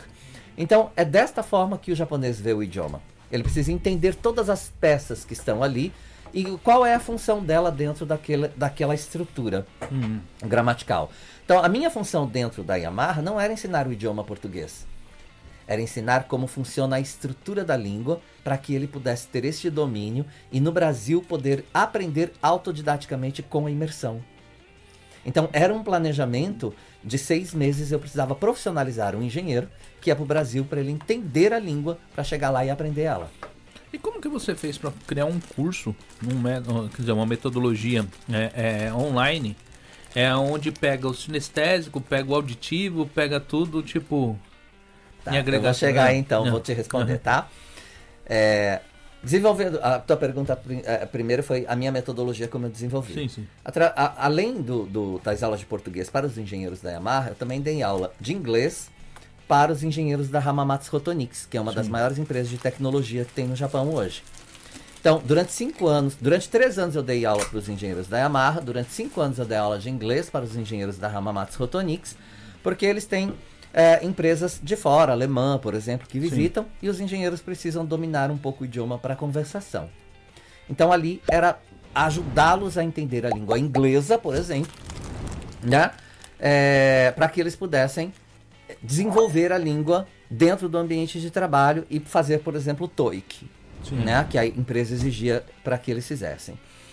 Outra experiência minha como professor que eu acho que é extremamente incrível para mim como professor é que eu fui contratado, eu fui o primeiro professor a dar aula de português para Hamamatsu eh, Jouhosen Mongako, que é uma escola técnica de informação eh, em Hamamatsu, onde tem o curso de Ryojimo, que é atendimento hospitalar. Então, como Hamamatsu tem um polo de brasileiros muito grande, nós temos mais de 20 mil brasileiros morando em Hamamatsu, há a necessidade da- de, de um atendimento em português em muitas áreas médicas. Então, como esses jovens formandos né, do COCO, do ensino médio no Japão, vão fazer o técnico para este, é, é, este nicho de mercado, que é o atendimento hospitalar e clínico, eles precisavam no segundo ano aprender um pouco da língua portuguesa para fazer o atendimento hospitalar é, para brasileiros. E foi aí que eu também entendi uma, entendi uma outra característica do, do japonês em, em relação ao aprendizado. Então tudo isso foi juntando ao meu conhecimento, além dos sete anos que eu trabalhei em escolas especiais. Trabalhei em três escolas de crianças especiais. Du- Quase sete anos. Fazendo intérprete e, tra- e tradução de documentos dentro das escolas especiais, de Hamana, Hamakita e Hamamatsu.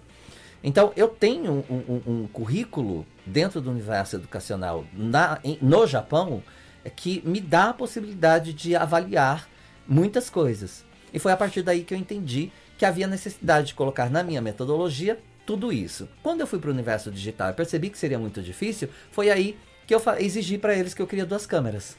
Ah, Falei assim, eu- é o que o Eduardo comentou. Mesmo eu não entendendo do universo Aham. digital, eu sabia o que eu queria passar.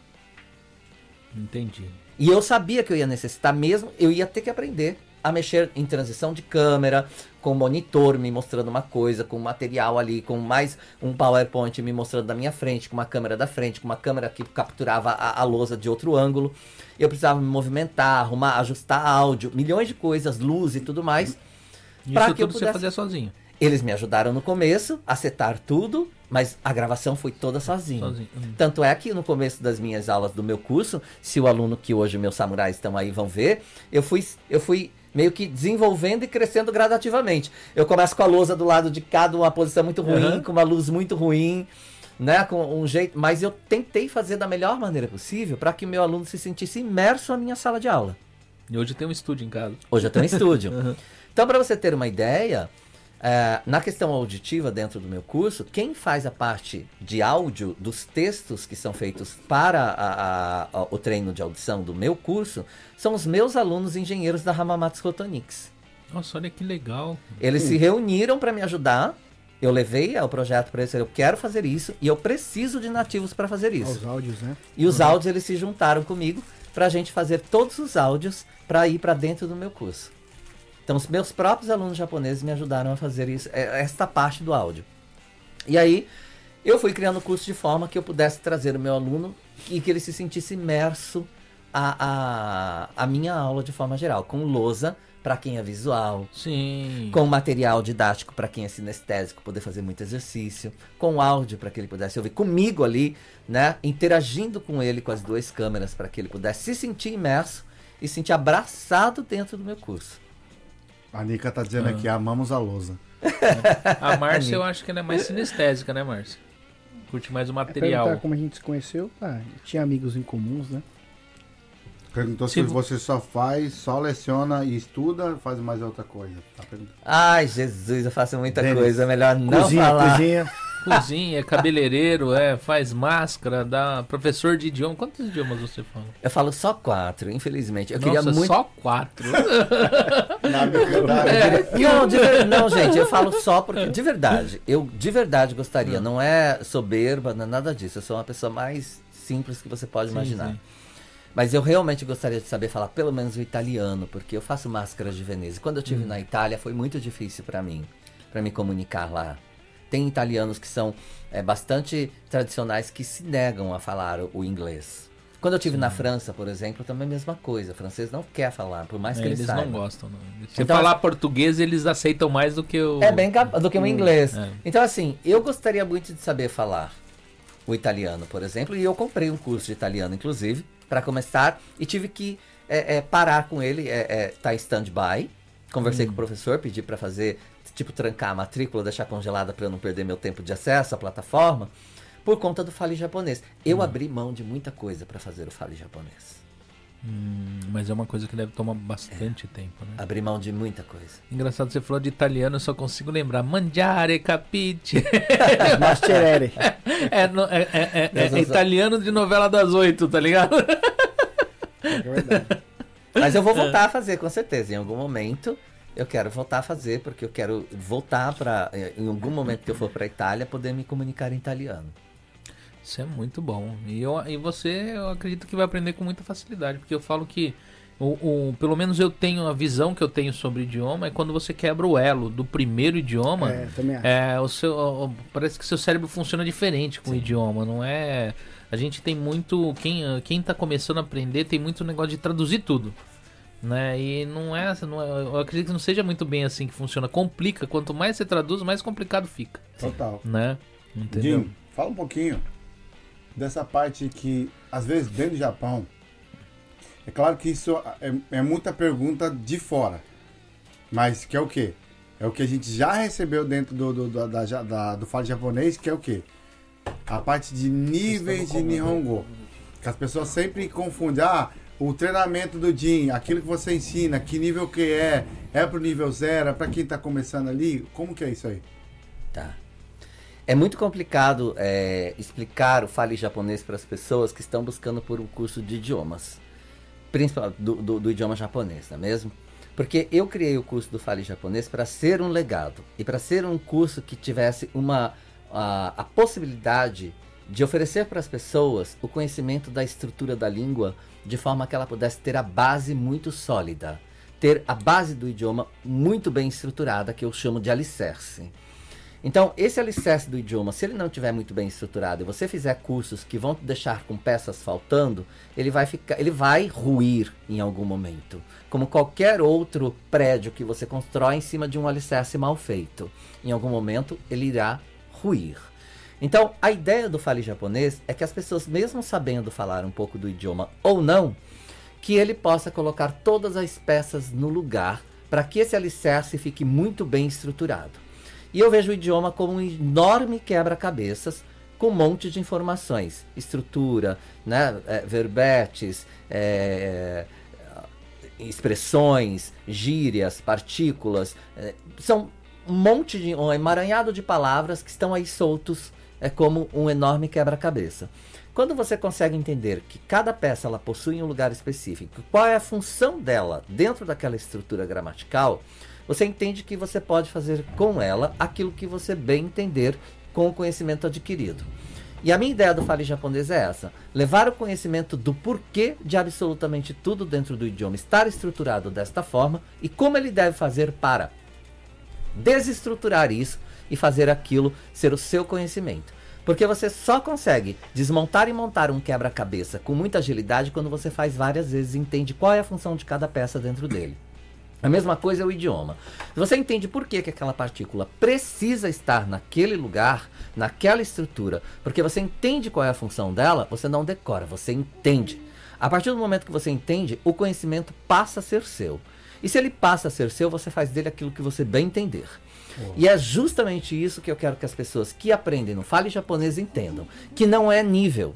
Não é, é não é um, um curso direcionado para o JLPT para o curso de proficiência da língua japonesa, o Nihongo no Ryokushiken. Não é. É um curso para você entender o idioma, como ele funciona de fato, e a partir daí você realmente poder colocar outros pilares, colocar outros andares no seu edifício e, fazer, e, e que ele seja gigante, né, com outros níveis de conhecimento. É, o, a minha intenção dentro do Fale Japonês é criar pessoas que sejam capazes de, de estudar sozinhas, como eu estudei. E você só é capaz de ter essa autonomia quando você entende como o idioma funciona e não quando você decora aquilo que disseram para você decorar. Isso. Então, a partir do momento que você entende como ele funciona, você consegue ter autonomia da língua. Se você tem autonomia da língua, você consegue crescer muito mais, muito mais rapidamente, sem necessitar. Eu digo para os meus alunos, por exemplo, que eu não vou estar aqui para sempre. Assim como todo mundo. Qualquer um de nós. A gente voltando para casa hoje, a gente pode pegar um acidente, que não vai acontecer, mas se a gente tiver um acidente em alta velocidade na, na expresso, já era. Amanhã faz o quê? Se eu não estiver presente na vida deles. Sim. Eu quero que eles tenham autonomia, conhecimento suficiente para falar. Eu sei o Nihongo. Eu sei o que eu estou falando. E eu vou falar assim porque é assim que se fala. Eu não vou falar assim porque me disseram para falar. Eu vou falar desta maneira, desta forma, porque eu sei qual é a função deste elemento na minha fala. Então, se você busca por um conhecimento que vai te levar a, a ter um, um, um, uma nota, digamos assim, né, uma avaliação boa para passar no JLPT, existem cursos específicos para este fim. Não necessariamente você vai adquirir fluência mesmo, porque no curso, na, na prova do JLPT você só faz é só escrita. Entendeu? É só você pintar bolinha. Você não fala. Totalmente diferente. É diferente. Então, se você vive no Japão, você quer se comunicar no, no universo do seu emprego, na sua fábrica, na comunidade japonesa, fazer parte, se empreender no Japão, resolver os seus problemas com cartão de crédito, com banco, com atendimento, com hospital, com escola do seu filho, com qualquer outra coisa, ter um posicionamento dentro do mercado de trabalho, você precisa se comunicar. Você não precisa de nota. O japonês está pouco se lixando se você tem N2, N1 do JLPT. Isso vai servir para você num currículo, dependendo do propósito. No Brasil, Porque é a única forma que o governo tem de avaliar se você tem conhecimento do idioma. Então, determinado, se você quer para este fim, você precisa buscar para este fim para gabaritar no seu JLPT. Agora, se você quer se comunicar e ter autonomia da língua, independência no país e uma qualidade de vida melhor, Não é isso que você vai. Não é o JLPT que vai te dar isso. É, tanto é que dentro do Japão, nenhuma ficha de, de, de empreiteira vai falar que, que e é, por exemplo, você tem o N1, N2, N3, não pergunta. Não pergunta. E, e uma curiosidade bem importante, que a gente foi até su- surpreso no começo, mas depois a gente entendeu. Que as duas primeiras turmas do, do Fale Japonês, teve muitas pessoas que já sabiam falar Nihongo, Uhum. né? Aí, claro, eu curiosão fui perguntar, né? Porque assim, não, aí foi exatamente o que a gente imaginou. Por conta que tinha muita coisa que com o dia elas viram que tava esquecendo. De meio que queria limpar o Nihongo. Hum. Então tinha muita gente com, com, com, eu falo, com N2 é, que sabia falar japonês que entrou pro curso do Jin. Muitas pessoas. Isso foi uma surpresa pra gente, depois a gente meio que entendeu, né? Porque com as lives do Jin, é, eles perceberam que deixaram passar muita coisa, com o e-book de adjetivo também. Eu peguei uma, uma aluna que falou que, nossa, com esse e-book eu vi quanta coisinha besta eu não sabia. Pra ela, assim. Então, isso foi é, é legal frisar, porque muitas pessoas que sabiam Nihongo entrou pro treinamento do E o Jin. Até fala que tem. O Jin até fala que tem N1, tem galera que é N1 que não fala bem Nihongo. Não é, Jin? Sim. Tem pessoas que têm o N1 que não desenvolvem a língua falada, né? Porque, como eu disse, o N1 ele, ele, ele é para que você obtenha uma avaliação através de número. Então, assim, não é porque você tem o N1 do Fale Japonês que você domina a língua. Sim. Não é.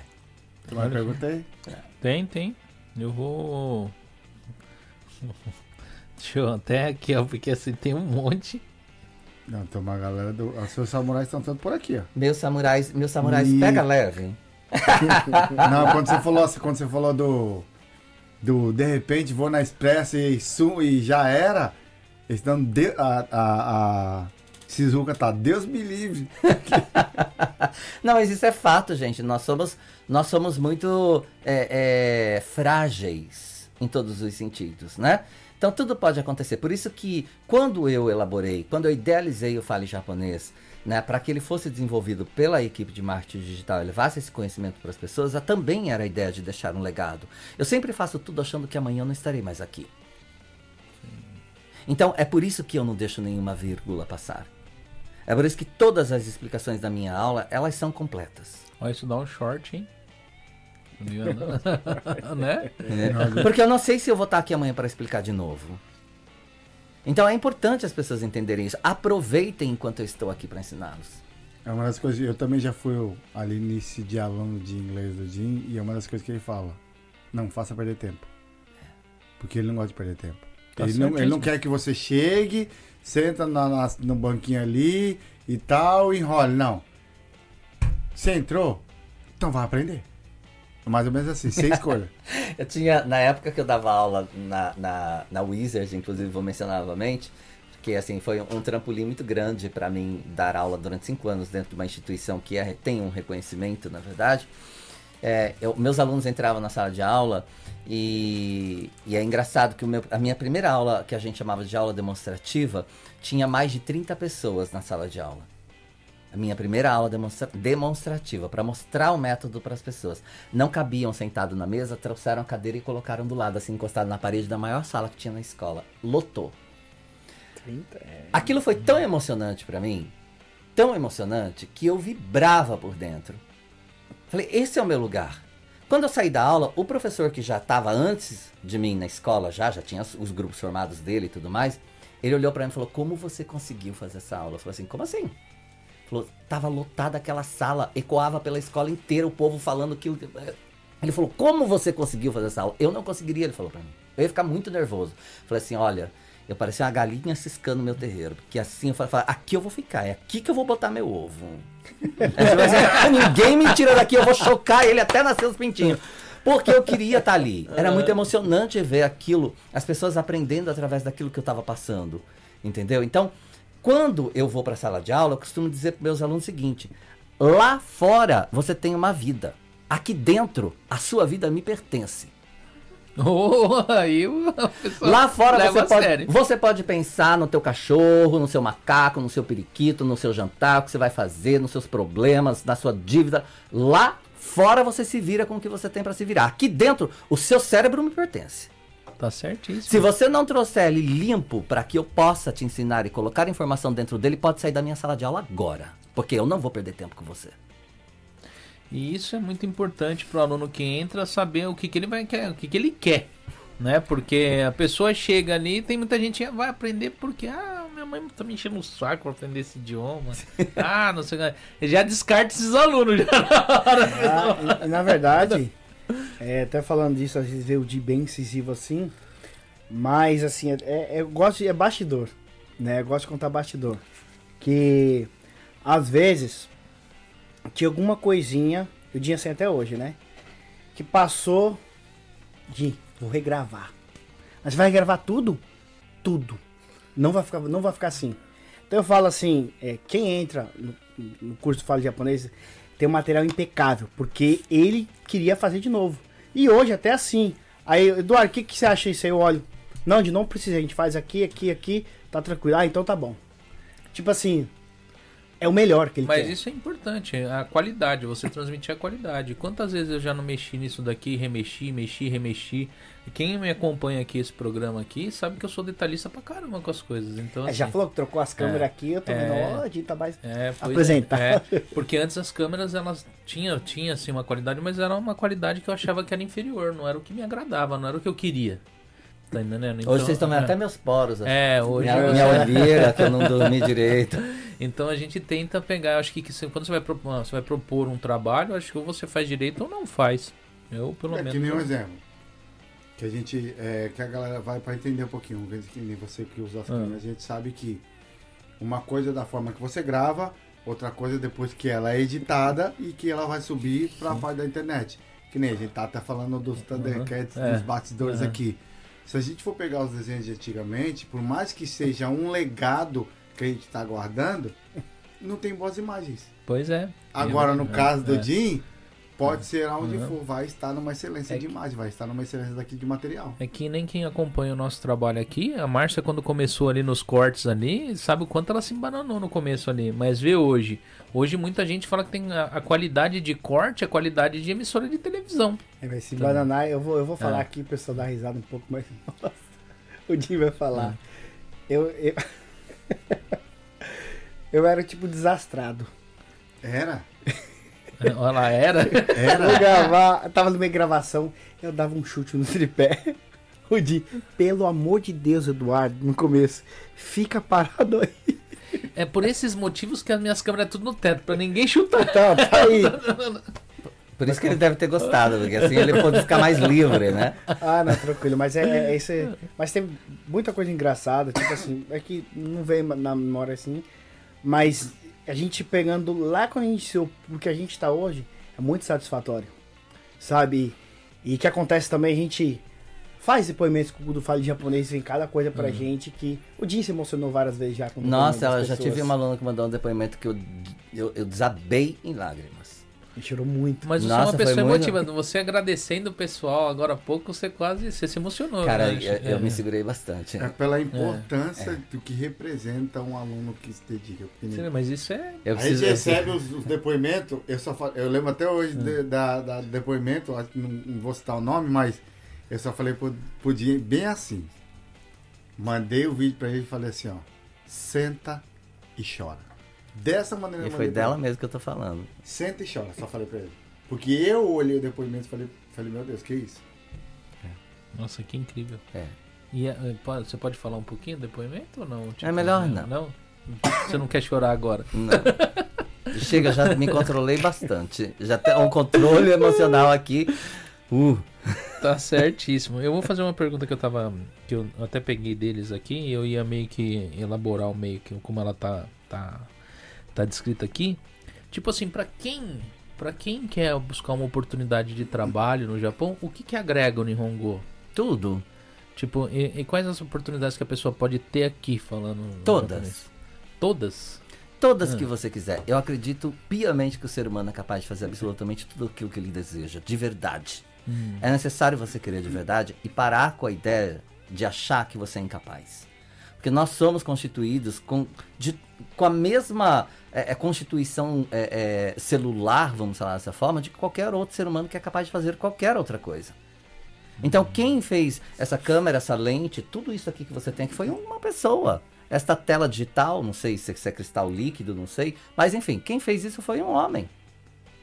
Não foi um alienígena que baixou aqui e resolveu fazer tudo isso pra gente. Quem resolveu esquentar e fazer vidro foi um homem.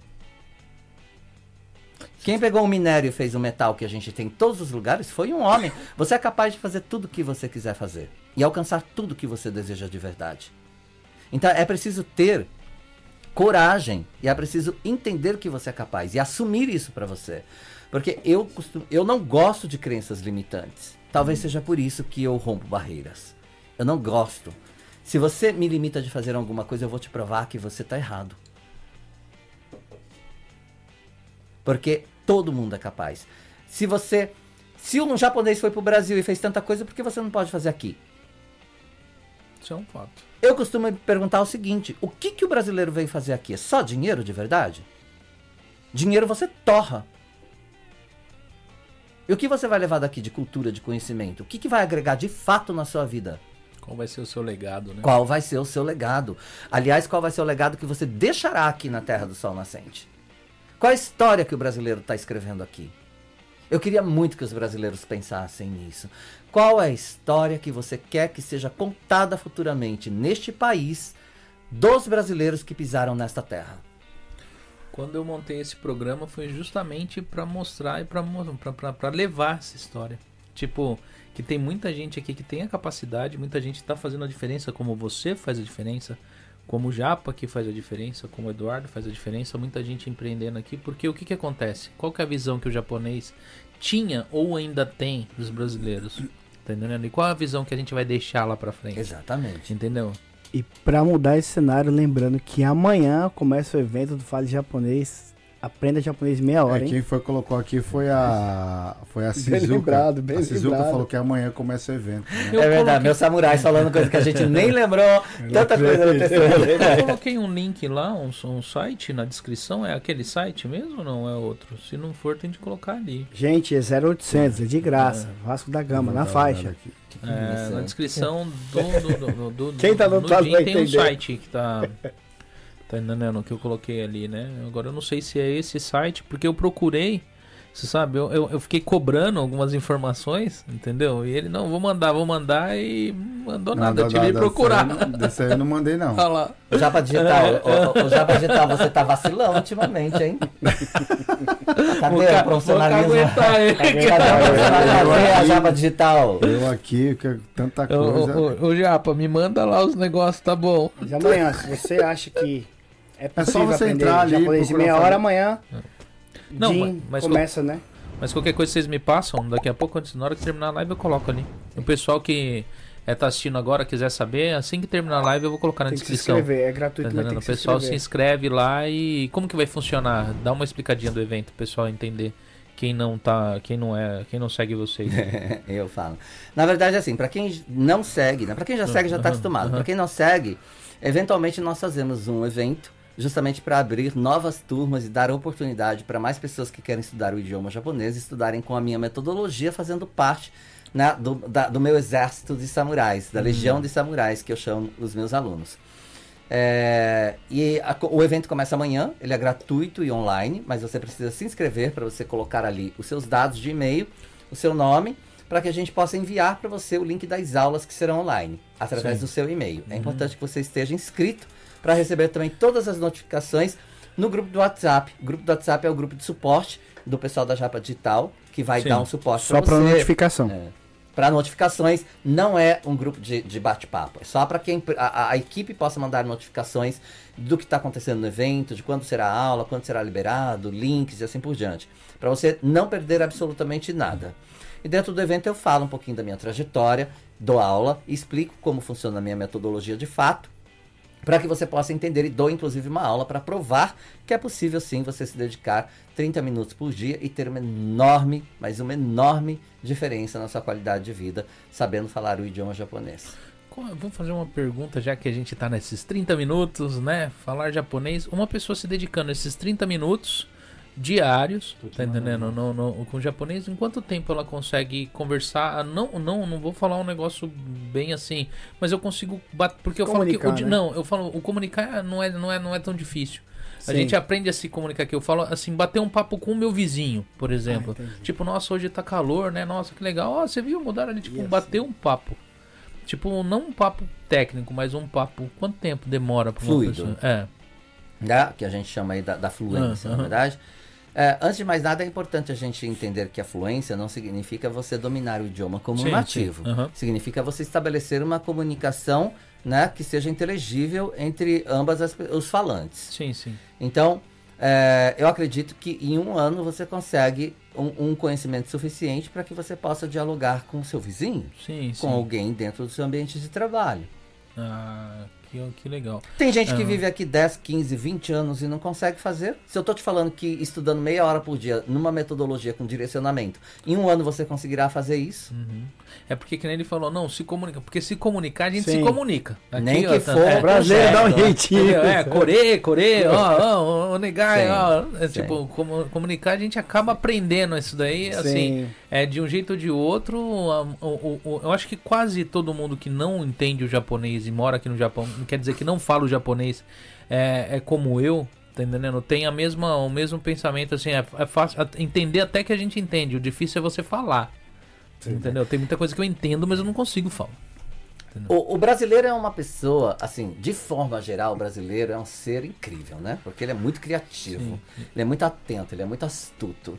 Então ele, ele percebe as coisas por osmose e ele percebe a- a- a- as coisas pelo ambiente que é criado naquele momento, pelo, né? Sim. Por aquela situação. Uhum. E ele consegue é, é, interpretar aquilo de forma que ele, na verdade, não está entendendo, ele está interpretando aquilo Sim. para ele. Uhum. E nem sempre essa interpretação é correta. É correta. Aí que mora o verdadeiro Uhum. perigo, não é verdade? Por isso Sim, que sim. é importante você entender o que realmente de fato Uhum. está sendo dito para parar de deduzir e interpretar as coisas, e sim entender de fato para poder interagir. Só aí que você vai Uhum. conseguir criar este vínculo que você está dizendo, Sim. né? Quando você consegue interagir.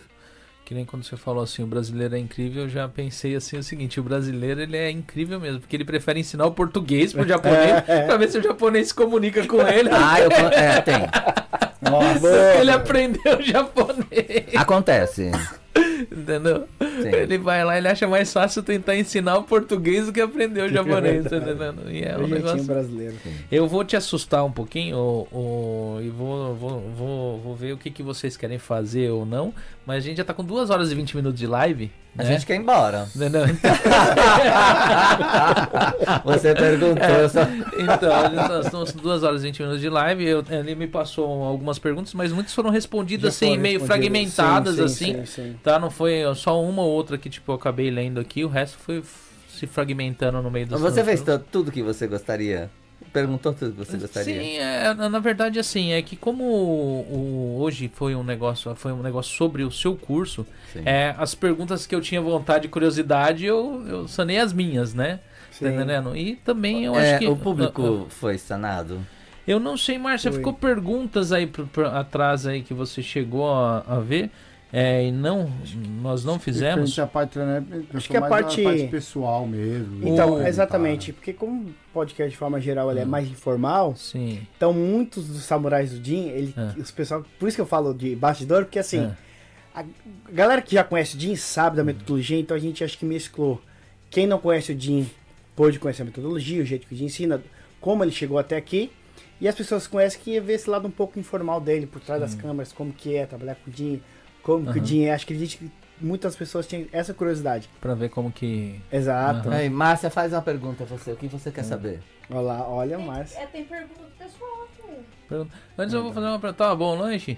Porque ele tava comendo ali, ele Nossa pegou e Senhora. ele fez uma cara. Hum, Na- o Na hora Japa- que- Tava bom, já? o pessoal colocou aqui. Marcelo Galera mandando ver. Ramazina, né? Marcelo Mar- Ramazina, meu aluno maravilhoso. Jim, Fala que sete línguas, pergunta não, não fizemos que você gostaria que tivéssemos feito? Meu Deus! Essa Oh, que é? Essa foi lá, hein? foi- Você essa- sabe que eu, como é seu aluno, né? Você Esse meu que é aluno é fantástico, uma pessoa deliciosa. Grande abraço, meu amigo. Então, qual a pergunta que você gostaria que a galera tivesse feito e não fez? Eu conheço o Jin. Se eu voltaria a viver no Brasil. Então pergunto, você voltaria a viver no Brasil? Nunca ninguém me perguntou isso. Então vamos ser o primeiro, né? Eu sei, né? É, Eu já estive no Brasil três vezes. Sim. em 32 anos.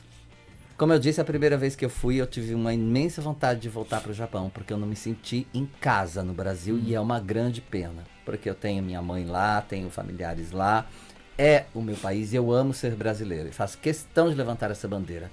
Eu costumo dizer para todas as pessoas que são meus amigos brasileiros que nós somos embaixadores do Brasil.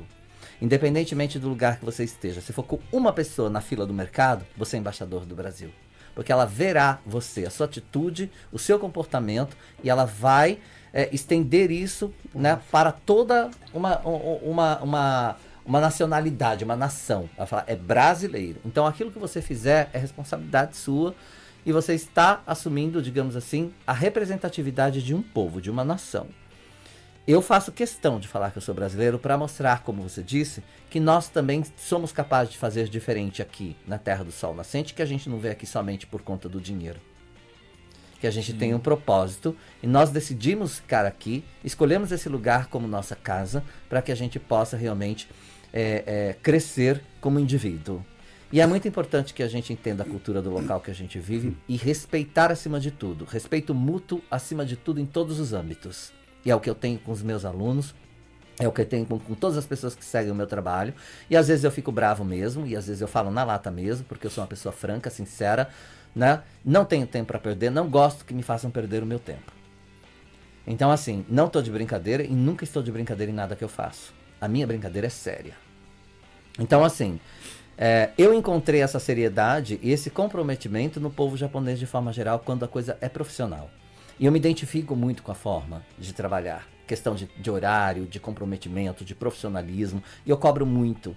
E assim, o pessoal da Japa Digital, por exemplo, tem muitos profissionais incríveis, né? Que graças a eles tudo acontece por trás dos bastidores, com muito profissionalismo e dedicação, mas que estão no Brasil e que não estão imersos na cultura do Japão. Eles estão tendo a oportunidade de conhecer a cultura do povo japonês e a forma de trabalhar através de mim. Porque eu sempre digo para eles: se vocês conseguirem trabalhar comigo, vocês conseguirão trabalhar com qualquer outro japonês. Porque eu sou tão exigente quanto ou mais. Em absolutamente tudo. Então, assim. é, As outras vezes que eu estive no Brasil também não foram visitas muito agradáveis para mim. O comportamento do povo brasileiro, infelizmente, não é um comportamento que hoje eu consigo administrar né, de achar que dá um jeito para tudo, a falta de educação, a falta de tato, a falta de respeito, principalmente a falta de respeito à vida. Porque no Brasil se mata por um tênis. Isso é para mim é uma coisa que não faz sentido na minha concepção de ser humano. E a gente no Japão a gente vê quanto vale uma vida, né? Exatamente. Então, assim, isso pra mim é muito, é muito forte na hora de. Não é por conta somente da segurança, ou pela estabilidade financeira que pode me dar, ou pela qualidade de vida que pode me dar, enfim, tudo que isso que este país pode me dar e que todo mundo já diz. Porque a gente sabe que isso é fato. Mas o respeito ao ser humano acima de tudo. O respeito à vida. Então, isso pra mim é uma coisa que eu levo muito em consideração quando eu penso em retornar ao Brasil, porque no Brasil eu me sinto inseguro, eu me sinto vulnerável, eu me sinto o tempo todo ameaçado. E isso é muito triste. Eu sei que para quem está vivendo lá é uma realidade. E ele aprendeu a conviver com isso de uma forma muito natural. E que não é assim como eu, de repente, posso estar vendo. Mas para mim, eu vivo muito mais. Eu tô há, 30, e- há quase 32 anos no Japão. Eu vim com 19, então eu vivi muito mais tempo no Japão do que no Brasil. Então, a minha vida adulta e toda a minha estrutura de adulto, né, como é, é, coadjuvante né, na comunidade de forma geral, tanto japonesa quanto brasileira, como coexistente, eu, eu aprendi muito mais com o povo japonês do que com o povo brasileiro. Então, eu me identifico mais aqui. Eu me sinto mais seguro, mais confortável, mais em casa. Eu tenho a minha professora de português, porque eu também estudo português, é óbvio, né, para desenvolver tudo que eu faço, e ela costuma dizer para mim, ela fala, Jin-san, quando você fala em japonês, parece que você tá, você tá mais natural, você parece que você fala a sua língua. Quando você fala o português, parece forçado. Não parece. Parece. Ela fala. Por mais que eu tente falar o português, né? De uma forma clara, de uma forma que as pessoas possam entender e tudo mais. Ela fala assim: seu português é maravilhoso. Só que não soa tão natural quanto você fala japonês. Em japonês parece que você está em casa. E ela me vê muito em situações falando em japonês. Então, uh, eu não sei. Eu acredito que para mim seria difícil voltar para o Brasil. Eu moraria na Tailândia, por exemplo, que é um hum. outro lugar aqui na Ásia que eu, eu considero a minha segunda casa. Hum. Por uma infinidade de fatores. Já tive negócio no Japão, onde eu, eu ia muitas vezes para Tailândia por conta disso. É, tinha uma boutique de roupa feminina e acessórios e eu ia buscar muito, muito material lá e na Coreia. Então tinha ano que eu viajava cinco, seis vezes para Tailândia. E a gente, tanto eu quanto o meu companheiro, nós é, é, criamos um vínculo com o país, né? E inclusive nós temos amigos lá, temos amizades lá de anos, de mais de 10 anos. Então, assim, é um lugar que eu moraria, por exemplo, aqui na Ásia. Mas é, antes de pensar em voltar para o Brasil, infelizmente. Hum. Apesar de que eu acho assim, eu acho, eu gostaria de ir para o Brasil para conhecer o nosso país. É, o Brasil é um país lindo. Oi? De onde você veio do Brasil? De Campinas, da região de Campinas. Ele não prestou atenção no começo Não prestou atenção. Não, porque estão é. perguntando aqui. Estão perguntando, não estava no começo é, da, da, do podcast. Foi a primeira é. coisa que eu perguntei. É, foi a primeira pergunta. Foi, foi, de onde você veio? Aí eu, eu já ia pessoal... falar pro Japa, você não estava assistindo a live no começo. O pessoal estava pensando, ah, só sei que veio do Brasil. É, mas eu já não, eu não me sinto, eu não tenho mais para onde voltar. Sabe quando você não tem mais para onde é. voltar? Sei, sei. Tipo... Quando eu, viajo para muitos lugares, eu já conheci quase toda a Ásia e Europa, assim, eu viajo bastante, amo viajar. Amo. O Marcelo Ramazina também uhum. é um, um, profissional, um turismólogo, que a, a semana passada ele estava entre Tailândia e Londres. Acabou de voltar para o Brasil, já entrou em contato comigo para a gente conversar, para fazer milhões de coisas. E aí, é, ele fala sete idiomas, uma pessoa fantástica. Nossa. É. Né? E está estudando japonês, por quê?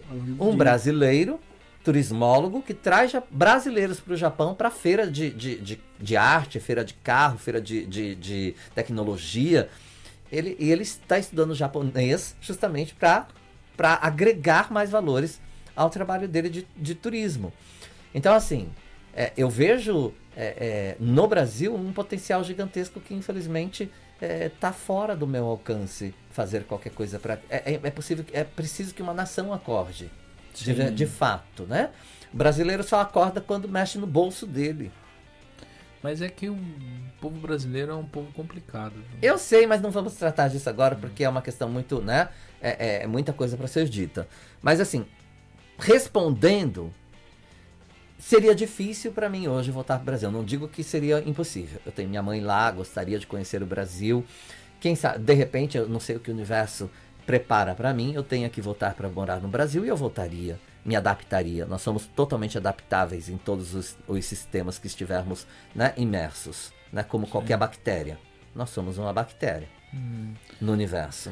Como, como as perguntas foram meio profundas, eu vou fazer uma última pergunta para você. Assim. Última. Assim, é, a, a, da minha parte, né? Tipo assim, se, você, se o Jim de hoje pudesse voltar 32 anos atrás, quando você pisou aqui na Terra do Sol Nascente, e pudesse falar algo para você, o que seria? Profundo, hein? Siga o seu coração. Hum. Porque eu sempre fiz isso. Mas em alguns momentos eu me esqueci. Boa. Sabe o que eu lembrei você falando? Não sei porque eu lembrei disso. Que você não contou aqui. Que o Jim tinha um bentoiá. Onde é que você tinha? Em Guma. Em Guma? Simplesmente o Jim decidiu, não quero mais, e deu a cozinha inteira. É, dei tudo. Eu, eu, eu, eu construí uma cozinha industrial e eu atendia cerca de 200, 200 clientes diariamente. Olha aí, é, fazendo bentô. Durante três anos eu fiz isso sozinho. Administração, a, a, fazia comida, entregava e eram tudo clientes fixos que trabalhavam em empresas. E eu, levava bentô de comida. Eu tinha 60 pratos, mais de 60 pratos no meu menu. Hum. Meus clientes comiam mais de dois meses sem repetir. Ô, oh, louco. Às vezes eles ligavam para mim e falavam, Jim, quando é que você vai mandar de novo aquela lasanha ao molho branco que você fez com espinafre? Olha, não tá no cardápio desse mês. Ah, não, mentira. E quando é que você vai mandar aquele, aquele rolê de frango recheado de farofa com bacon que você faz assado? Tá, tá, tá. Não tá no cardápio desse mês. Porque normalmente os bentoiados aqui é frango segunda, frango na terça, frango na quarta. É frango frito, frango ao molho, frango empanado. Não, aí, não, eu tinha- eu tinha- aí na é. segunda repete novamente. Eu digo, eu tinha, eu tinha 60 pratos fixos, que era dois meses, assim, né? De cardápio. Mas ele mudava conforme o meu fornecedor tinha de carne. Às vezes o meu fornecedor ligava para mim e falava, Dinho, eu tenho lombo aqui, porque ele guardava as peças do lombo inteiro, né? Porque tinha uma grande quantidade. sim. Eu tenho a quantidade de lombo que você precisa para os seus bentôs. Você vai querer, eu falei, tô indo buscar. E eu ia buscar fresco, ele não congelava. Mas Eu ia buscar fresco e no dia seguinte, que se eu tinha uma carne de panela, eu tirava a carne de panela e fazia um lombo recheado, porque era o que vinha na hora. Então, assim, às vezes os- meus clientes ligavam, qual é, o, qual é o cardápio da semana? Não tem cardápio. Mas como é que eu vou comer? Como é que eu vou saber o que eu vou comer? Você vai saber quando chegar o seu bentô. Caixinha de surpresa. É. Mas como assim? Os outros bentoiá têm o cardápio da semana. Então você pede com eles. Se você faz questão que- de saber o que você vai comer amanhã, você pede com outro bentoiá. Eu vou trabalhar desse jeito. E aí o povo acostumou. Aí, Aí eu não queria largar mais, né? Porque todo dia chegava a galera na mesa. Oh, oh, oh, aí começaram, lá, começavam a pedir bentô comigo. E aí eu falei, não, até 200, mas que isso eu não consigo, porque eu ia fazer sozinho. Aham. E aí eu fiz durante três anos, sozinho, tudo, entregava com neve, com tudo, era bastante corrido, sem direito de ficar doente. Eu cheguei a, a- a ter, assim, quando eu entrei no, no, no ápice de falar chegou o momento, foi quando eu, doente, eu, preci- eu com 40 graus de febre, precisava entregar os bentôs, fazer toda a comida, e voltando do trabalho, eu quase dormi no volante e caí com meu, a minha vaga de uma ponte. É, e, e eu tava muito cansado. Eu parei num hospital e fiquei no soro por horas. Aí eu deixei os meus bentôs. eu Achei que eu fosse morrer naquele momento. Parei no hospital e fiquei no soro por horas. E aí o médico falou: Você precisa descansar. Eu falei: Eu não tenho como. Você me dá medicamentos antibióticos, coloca no soro, faz alguma coisa, porque eu preciso voltar e preparar os bentôs que eu tenho que entregar amanhã para os meus, pro, meus clientes. Compromisso. né? Você, você, não, você não tem funcionário? Não tem. Eles precisam de mim, eles vão estar trabalhando e eles precisam da comida. Então, mesmo assim, eu nunca deixei de faltar a comida para o meu cliente. Mas aí eu pensei, vai chegar um momento que eu não vou aguentar. E aí eu, eu peguei, eu dei o meu bentô inteiro para uma família que fazia um bentô num lugar muito pequeno. Eu falei assim, Dona Lúcia, vem aqui. A senhora quer o meu bentoiá? Ela falou, Dinho, eu não posso comprar o seu bentoiá. O seu bentoiá é, é muito para mim, porque eu tinha uma cozinha industrial, criar, eu paguei para fazer tudo. Tudo sob medida. É, aí, eu falei, aí eu falei assim, eu não estou pedindo para a senhora comprar. Eu quero saber se a senhora quer o meu bentoiá. Ela falou assim, claro que eu gostaria de ter uma cozinha como a sua. Eu falei assim, então é sua. Ela falou, como assim? Eu falei assim, semana que vem a senhora já pode vir aqui e assumir essa cozinha. Eu tô dando pra senhora. Ô, louco. É, Isso que é desse, pessoa decidida, né? é, Eu não tirei uma faca de lá de dentro. Nada. Tudo industrial, geladeira, freezer, chapa, fritadeira, a panela, panela de arroz, de manter aquecido, tudo. Ainda existe o bentoiá ainda? Eu não sei se existe. Qualquer dia eu vou voltar naquele O lugar. Di que fala disso até hoje, né, Di? É. Que quando você mudar, quando você for sair alguma coisa, que você não vai levar nada. Nada, eu não o levo sempre nada. foi minimal- minimalista. Sempre. É. Eu não, Sempre, sempre, eu não tenho, eu não tenho apego com nada, assim, de matéria. Então, assim, o que eu faço não é para ter aquisição de bens materiais. É para levar o conhecimento e deixar um legado. E eu quero muito que as pessoas entendam isso. Nossa, parabéns.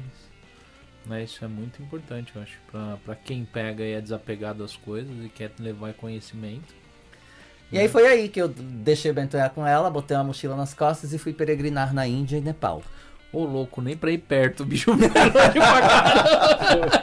Eu, não, eu fui ali pra Nagoya, não, o cara foi pro Nepal. Não, eu fui pra Índia, da Índia eu fui pro Nepal, fiquei em mosteiro budista, fui pro Tituã, é, ficar numa reserva ecológica com elefantes. é, fiz um. Tem aventura história pra caramba, Tem então, história pra caramba. Aí, na, na verdade, você viu que eu lembrei que, na verdade, assim, é que o- desde o começo, quando o Dinho entrou pro digital, eu tô com o Dinho ali. E assim, claro, a gente trabalha, mas a gente resenha, conversa Aham. também, né? E assim, acho que essa foi uma das que eu lembrei, mas tem várias. A gente Tem várias, Eu né? acho que tem coisa que o ainda coloca na mesa pra gente que ele fala, né? Sério que você fez? É. E a gente já tá há um tempo trabalhando. Que nem você falou, você mexeu, já que eu- a, gente começou no começo do, do- Antes de começar o podcast falando sobre isso, que ele falou que eu tenho cara de barbeiro, menos de cabeleireiro, É. cabeleireiro. Você também mexe com cabelo? mexe com Sim, cabelo? eu, é, sim, eu aprendi. Uhum. É, eu nunca ninguém cortou meu cabelo. Assim, em uma época, sim, que ele era mais curto e tudo mais, mas depois, assim, eu falei, eu mesmo vou cortar, porque me cansei Hum. de deixar os outros mexerem nele, deixa que eu mesmo faço. Mas eu já, já fui aprender, fui aprender é, é, fazer, trabalhar com as tintas, tudo Sim, fazer sim. é, é, é, tingimento de cabelo e tudo. Mas nossa senhora, quase que falei Nihongo agora. Eu vi que você parou. Eu tenho que parar. Tem hora que fica difícil. E é por isso que às vezes dá um break, Ah, parece que ah. ah, não flui, né?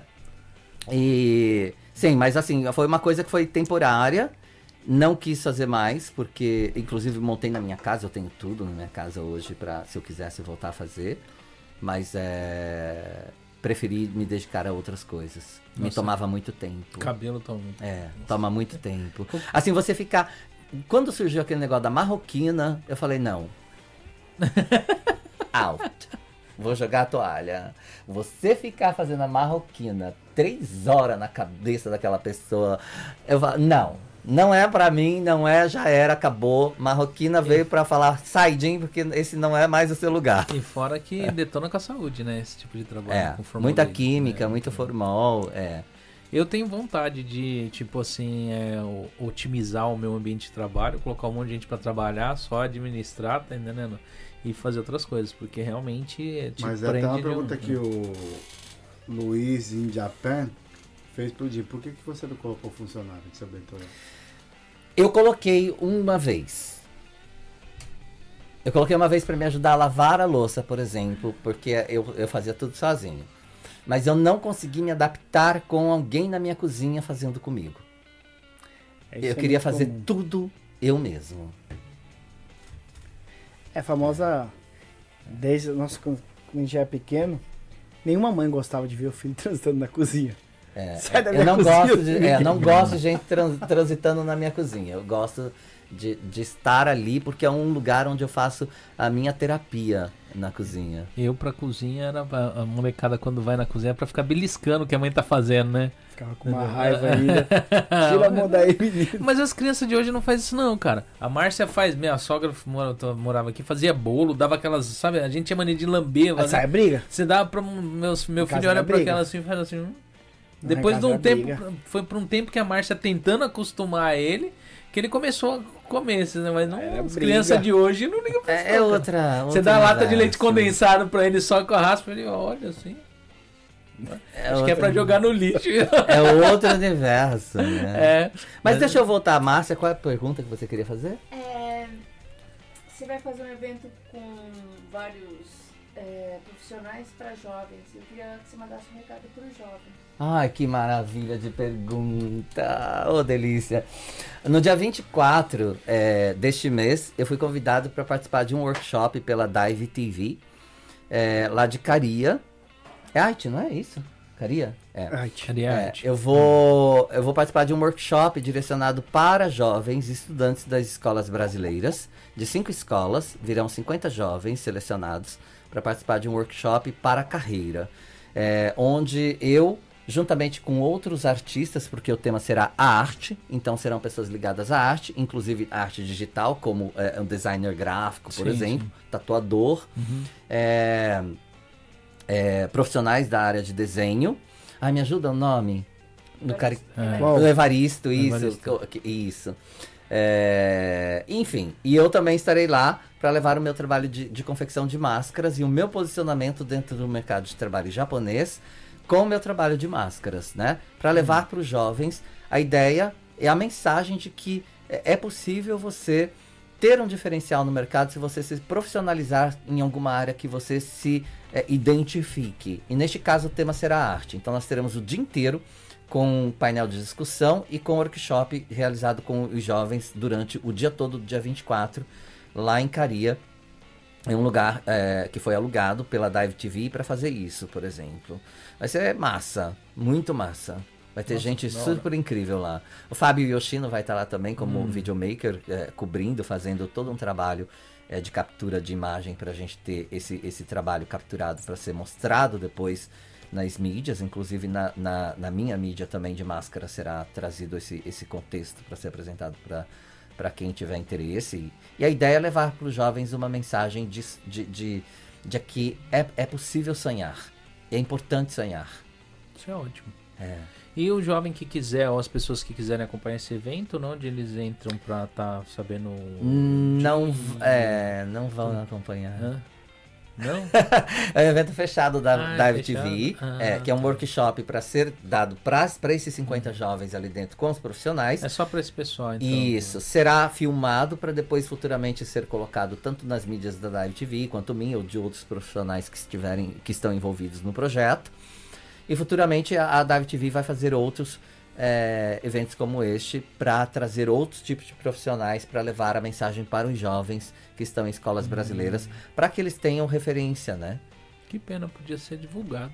Assim, tipo, pelo menos em mídia ao, vivo. Eu não saberia dizer se isso vai acontecer de fato. Se acontecer, acontecerá na, na Dive TV, mas eu Sim, não sim. acredito que seja esta a ideia. A Dive TV, a, a, a- a organizadora e, e, é, quem é, projetou este projeto, ela é japonesa, né? Sim, ah, entendi. Eu vou fazer uma pergunta sobre os seus cursos, né? O curso de máscara e tanto o curso de idiomas, eles têm data de abertura e de fechamento ou eles são perpétuos? Tipo, sempre tá lá aberto. Não, no caso do- do- do- dos cursos, não adianta a gente pegar, que nem, Hum, vai pegar dar o curso do Dinho, vou falar do curso de japonês, sim, tá, sim.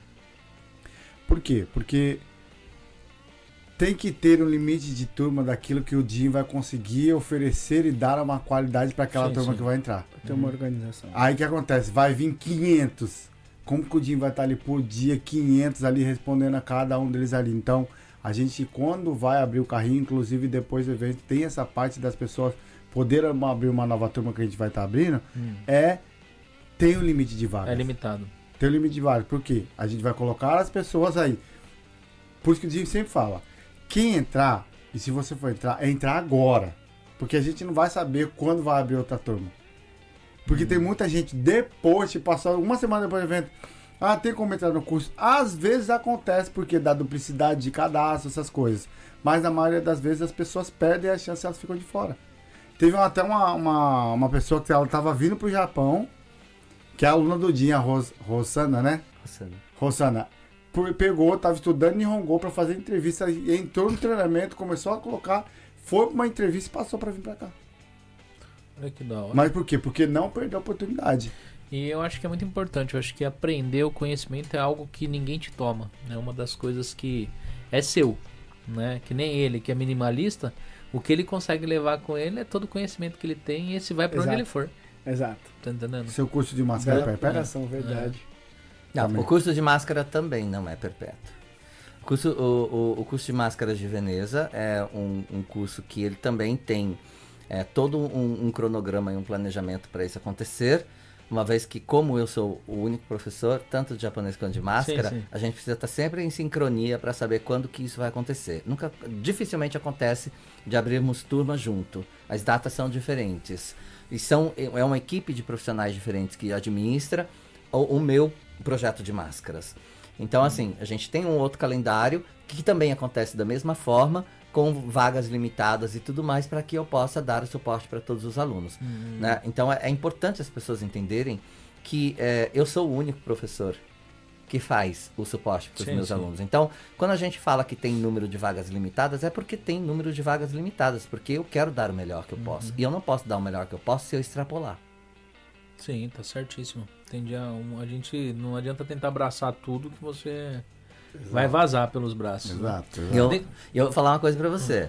É, eu posso dizer com toda certeza. Qualquer aluno meu, qualquer aluno meu que estiver aqui, pode falar. Se um dia eu deixei de responder uma pergunta sua. Nunca. Aí o suporte também. E o suporte também sempre está ali para dar toda a assessoria que o aluno técnico, precisa. ninguém fica desamparado. Como eu falei, né? Que esse é o diferencial. Até porque se, no Brasil, eu consumo bastante curso online. Sabe que o suporte a gente já sabe que é daquele jeito, né? É, precário, cara. Então a gente já Ah, sabe, ah, né? o, o pessoal, por exemplo, tá? A questão do suporte quando a gente fala, não é somente para que o aluno possa adquirir o curso. É o suporte depois também que ele adquire o curso. Então, o aluno ele tem né? dificuldades, por exemplo, né, do- do- do- no universo digital, até mesmo para poder acessar um link, para entender onde a aula está de fato, como fazer aquilo. Coisas que não necessariamente o suporte necessitaria fazer para o aluno, eles fazem. A Japa Digital faz. Eles vão lá, tem conhecimento dessa área e direciona o aluno. Chama no privado, fala: olha, é assim, assim, assim, assim que você vai ter que fazer. É dessa forma que você vai ter que fazer. Dá o passo a passo, pega na mão, leva lá, ensina algo que ele não sabia, para que ele possa ter é, tipo, é, a, é. a possibilidade de estudar comigo. Eu imprimi o material na loja de conveniência. Fazer o download no celular. dificuldade. Porque, um exemplo, se você for ver. Ah, Muita gente pede pra mim, cara. Eu falo assim, meu, é tão simples, tem um aplicativo, instala o aplicativo, você vai lá na maquininha, aí você pede pra você pega lá, ah, e pedi, pedi assim, ah, cara, eu vou contar porque essa daqui merece ser contado. Minha sogra pegou e recebeu um negócio que precisava ser, é, é, é, é, precisava imprimir. Passagem. É, era uma passagem, eu não lembro o que, que era, cara. Ela chegou dentro do combine, chegou e conversou com a japonesa como que mexia na máquina. Pra pegar, ela precisava imprimir aquilo ali, ela precisava pegar e fazer um xerox daquilo. Tá ligado? Então você tinha de mandar o documento, tem um aplicativo a Sim, máquina. sim, sim. Meu, a mulher colocou o celular dentro da máquina e fechou a tampa e colocou pra imprimir, velho. A, a japonesa, cara, do combine, ela não sabia pegar e fazer isso daí, cara. Ela falou, não, meu, meu, meu, meu, meu genro falou que tem um, um aplicativo que você passa aí pra essa máquina e ela imprime. Ela olhou, olhou, falou, mas é esse daqui? Ela colocou o celular dentro da máquina, fechou e apertou. Meu- E aceitaram? Nossa. Na, na hora que bate a luz na tela do, do telefone, ela fica preta. Não aparece nada. Não, o nível que a né? gente chega dessa parte de É. auxiliar, eu já cheguei, a pessoa no combine, ó, que ao vivo com ela aqui. Aí ela vira a câmera pra máquina e fala, ó, esse botão, aquele botão, clica aqui, tal, coloca a quantidade. Aí vai. Então esse é Mas- nível. É porque a gente costuma. A gente tem nos scripts que a gente coloca, que o Jim sempre fala, não tem desculpa. E realmente não tem desculpa, por quê? Não consigo acessar, a gente ajuda. Não consigo imprimir, a gente ajuda. Perdi o acesso, a gente ajuda, reenvia o acesso. Então, assim, o suporte diário, né? Mas como a gente já sabe, não dá tanto trabalho. E a gente sabe que se não for assim, a gente não tem o êxito também que a gente quer. Porque a gente tem que manter que ele não tem desculpa. Ah, eu não consegui. Ah, então Shogunai. Não, não tem Shogunai não. A gente ensina. É, tutorial, então assim, é, realmente não tem desculpa, né? Tem muito suporte que é péssimo. Eu comprei uma newsletter de um, de um- Não vou citar de quem. Eu cancelei isso, porque fiquei um ano usando o trabalho deles. Aí eu cancelei e veio descontado na minha conta quase dois anos. Eu ligando pro suporte. Eles não me disponibilizaram mais o, o, o- o serviço. Eles cancelaram tudo lá, mas não cancelaram o pagamento. Estava descontando no meu cartão de crédito. Eu não consegui cancelar isso daí. E ligando, mandando, e ela é bem conhecida essa empresa, né? É, eu não vou citar porque às vezes dá problema pra mim, então a gente não sabe até onde chega essas coisas. Mas assim, cara, até o ano passado eu tinha tinha descontado mais uma vez. Aí eu peguei, mandei um textão lá, aí entrei naquele reclame aqui, aí coloquei lá e eles entraram em contato comigo. E foi um negócio pra eles pegar e deixar de cobrar o negócio. Então, e o suporte não existia. Não tinha suporte. É, tem- é, é- essa, é- é co- a gente teve, no começo, teve bastante dúvida, até é importante frisar, se alguém quiser. É uma dica bem interessante.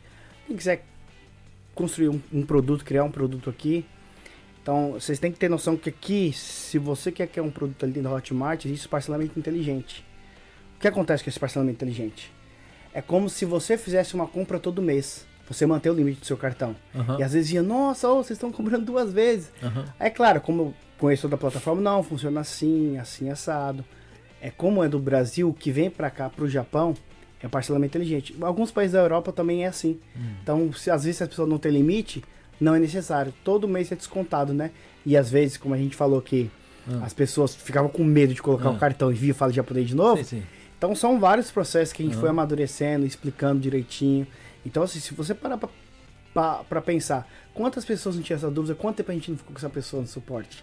Pois então é. pra gente tá tudo bem, que a gente já acostumou desse jeito. Nosso nem suporte, no meu que eu fui ver, não tinha nem suporte. Gente, não é querendo interrompê-los, nem assim. Por aí a gente tá indo pra três horas de live. Vamos terminar? É muito, muita coisa. É. Tá. Ele chegou pra mim e falou assim, ó.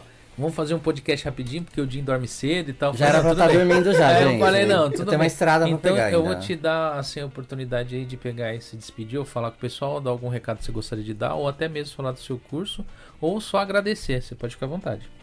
Tá.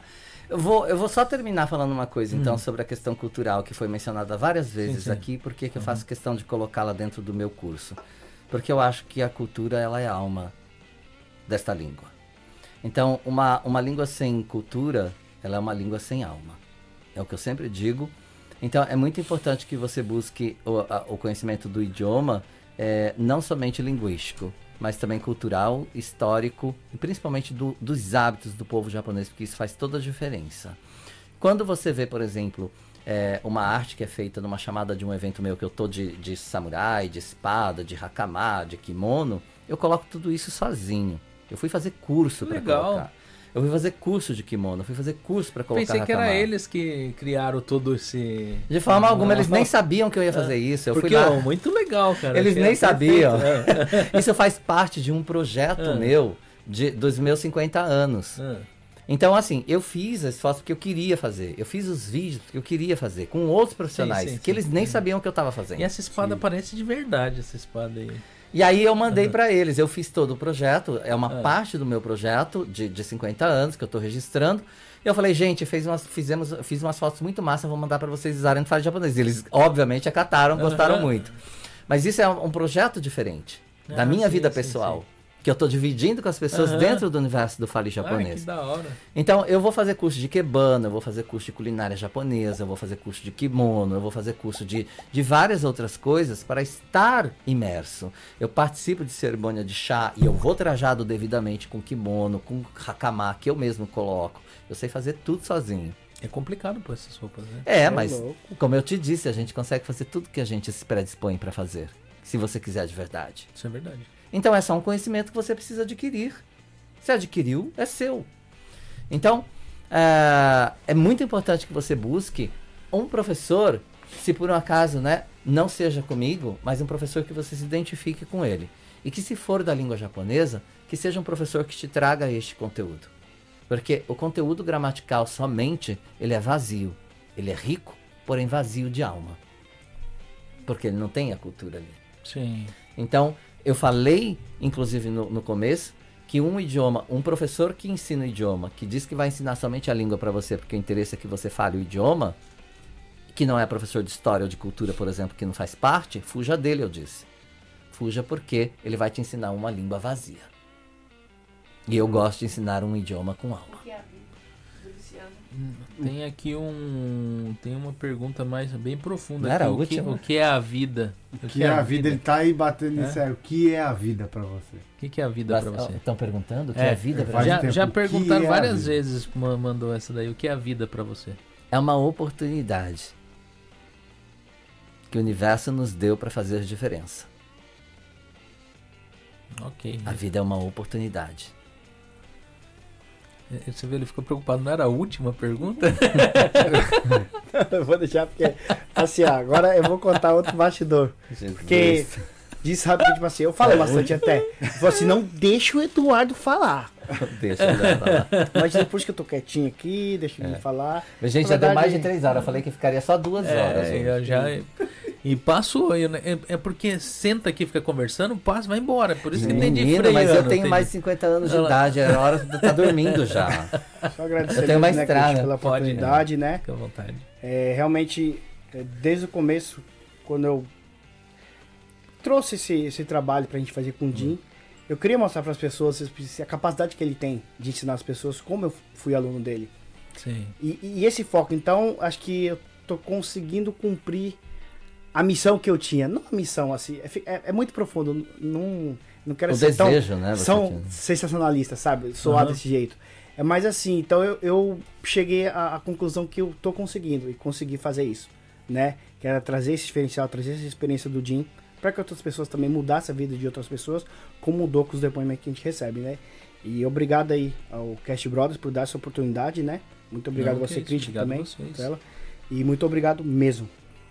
É verdade, preciso agradecer, viu? De verdade, eu não agradeci também, porque é o primeiro que eu faço cash podcast. Uhum. Nunca imaginei que fosse assim. É. É. Gostou?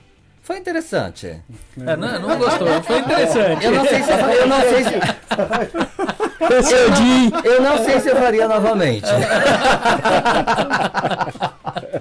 É muito tempo, né, para uma pessoa que nesta hora já deveria estar na cama. tipo, gostou? Não, não sei se eu faria novamente. Eu gostei. Podia ser mais digital, né? Podia ser na minha casa. Mas eu entendi todo o conceito e achei ba- bastante legal. Mas é totalmente fora do meu universo. Ah, entendo. Mas eu tento me adaptar o máximo possível para levar o que eu posso para os meus samurais. Nossa, mas muito obrigado por ter vindo, já que é tão. Porque eu entendo isso daí, a gente aqui em casa, que a Márcia ali, ela já deve estar Só por assim. causa da distância. Talvez já piscando lento já. fácil. Ô, Diacho, para de perguntar, né? Oi? Se fosse pra uma mata, seria muito mais fácil. Isso, vocês vão fazer depois o podcast lá e eu vou lá, tá? Tá bom. Cristian, só agradecer, né? A gente sabe que eu, o Cristian, eu acho que é o dos caras que eu tenho mais contato. A gente já sabe que a gente já vim aqui, já participei, a gente tem essa parceria junto, tem muita coisa para fazer junto. Já agradecer por essa oportunidade de estar aqui, de poder não só divulgar o trabalho de faz japonês, mas também da Japa Digital, daquilo que a gente vem fazendo dentro do Japão. E é como o Jim fala, né? Eu acho que dentro daquilo que a gente construiu como profissional aqui dentro do Japão, que a gente possa fazer a diferença. Uma das coisas que eu deixo sempre dentro do meu, da minha página é quem tem propósito não aceita proposta. Então o Jim tem um propósito, cada um de nós tem, uma, tem, um, tem, um, tem um propósito, então a gente vai em busca disso. Então, dentro do propósito que o Jim tem, a gente vai avançar. Dentro do propósito que eu tenho, eu vou avançar e é assim que eu vou seguir. E mais uma vez, valeu demais você a mais. Tamo junto. E é isso aí. Isso aí. É, eu agradeço o pessoal aí que ficou firme, ficou uma galera aí que não saiu, ficou do começo até o fim aí. É verdade. né? Quase três horas de live aqui escutando a gente aqui conversar, não é brincadeira, né?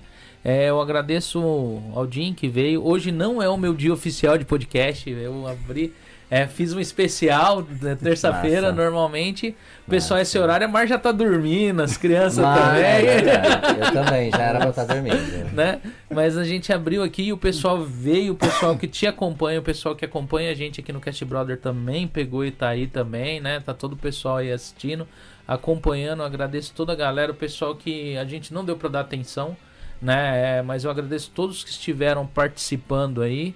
Né? E amanhã nós estamos com nossa agenda normal. Amanhã é o Alan Soares, lutador de kickboxer, né? Ele vai estar aí com a gente aí. E era pra ser uma outra pessoa que era pra ser um anfitrião convidado, mas vai estar o Marquinhos de novo, o Marcos Toyota, que quase nunca vem aqui, quase toda semana ele tá aqui com a gente, né? É, ele vai estar aí conosco aí, aguardo vocês amanhã, né? E o pessoal que não deixou o like, deixa o like aí, prestigia aqui, né? O Dinho aqui que veio aqui de tão longe pra estar aqui, tá tão fora assim do seu habitat natural, tá entendendo que esse horário é a cama. Tá entendendo? Então, assim, e tá aqui conosco, deixa o like aí. Eu sei que vocês vão estar assistindo mais pra frente, entendeu? Porque o episódio fica aí, então o pessoal vai consumindo ele até uh, mais ou menos quase uns 20 dias, o pessoal vai assistindo. E é isso aí, gente. Jabazinho, Né?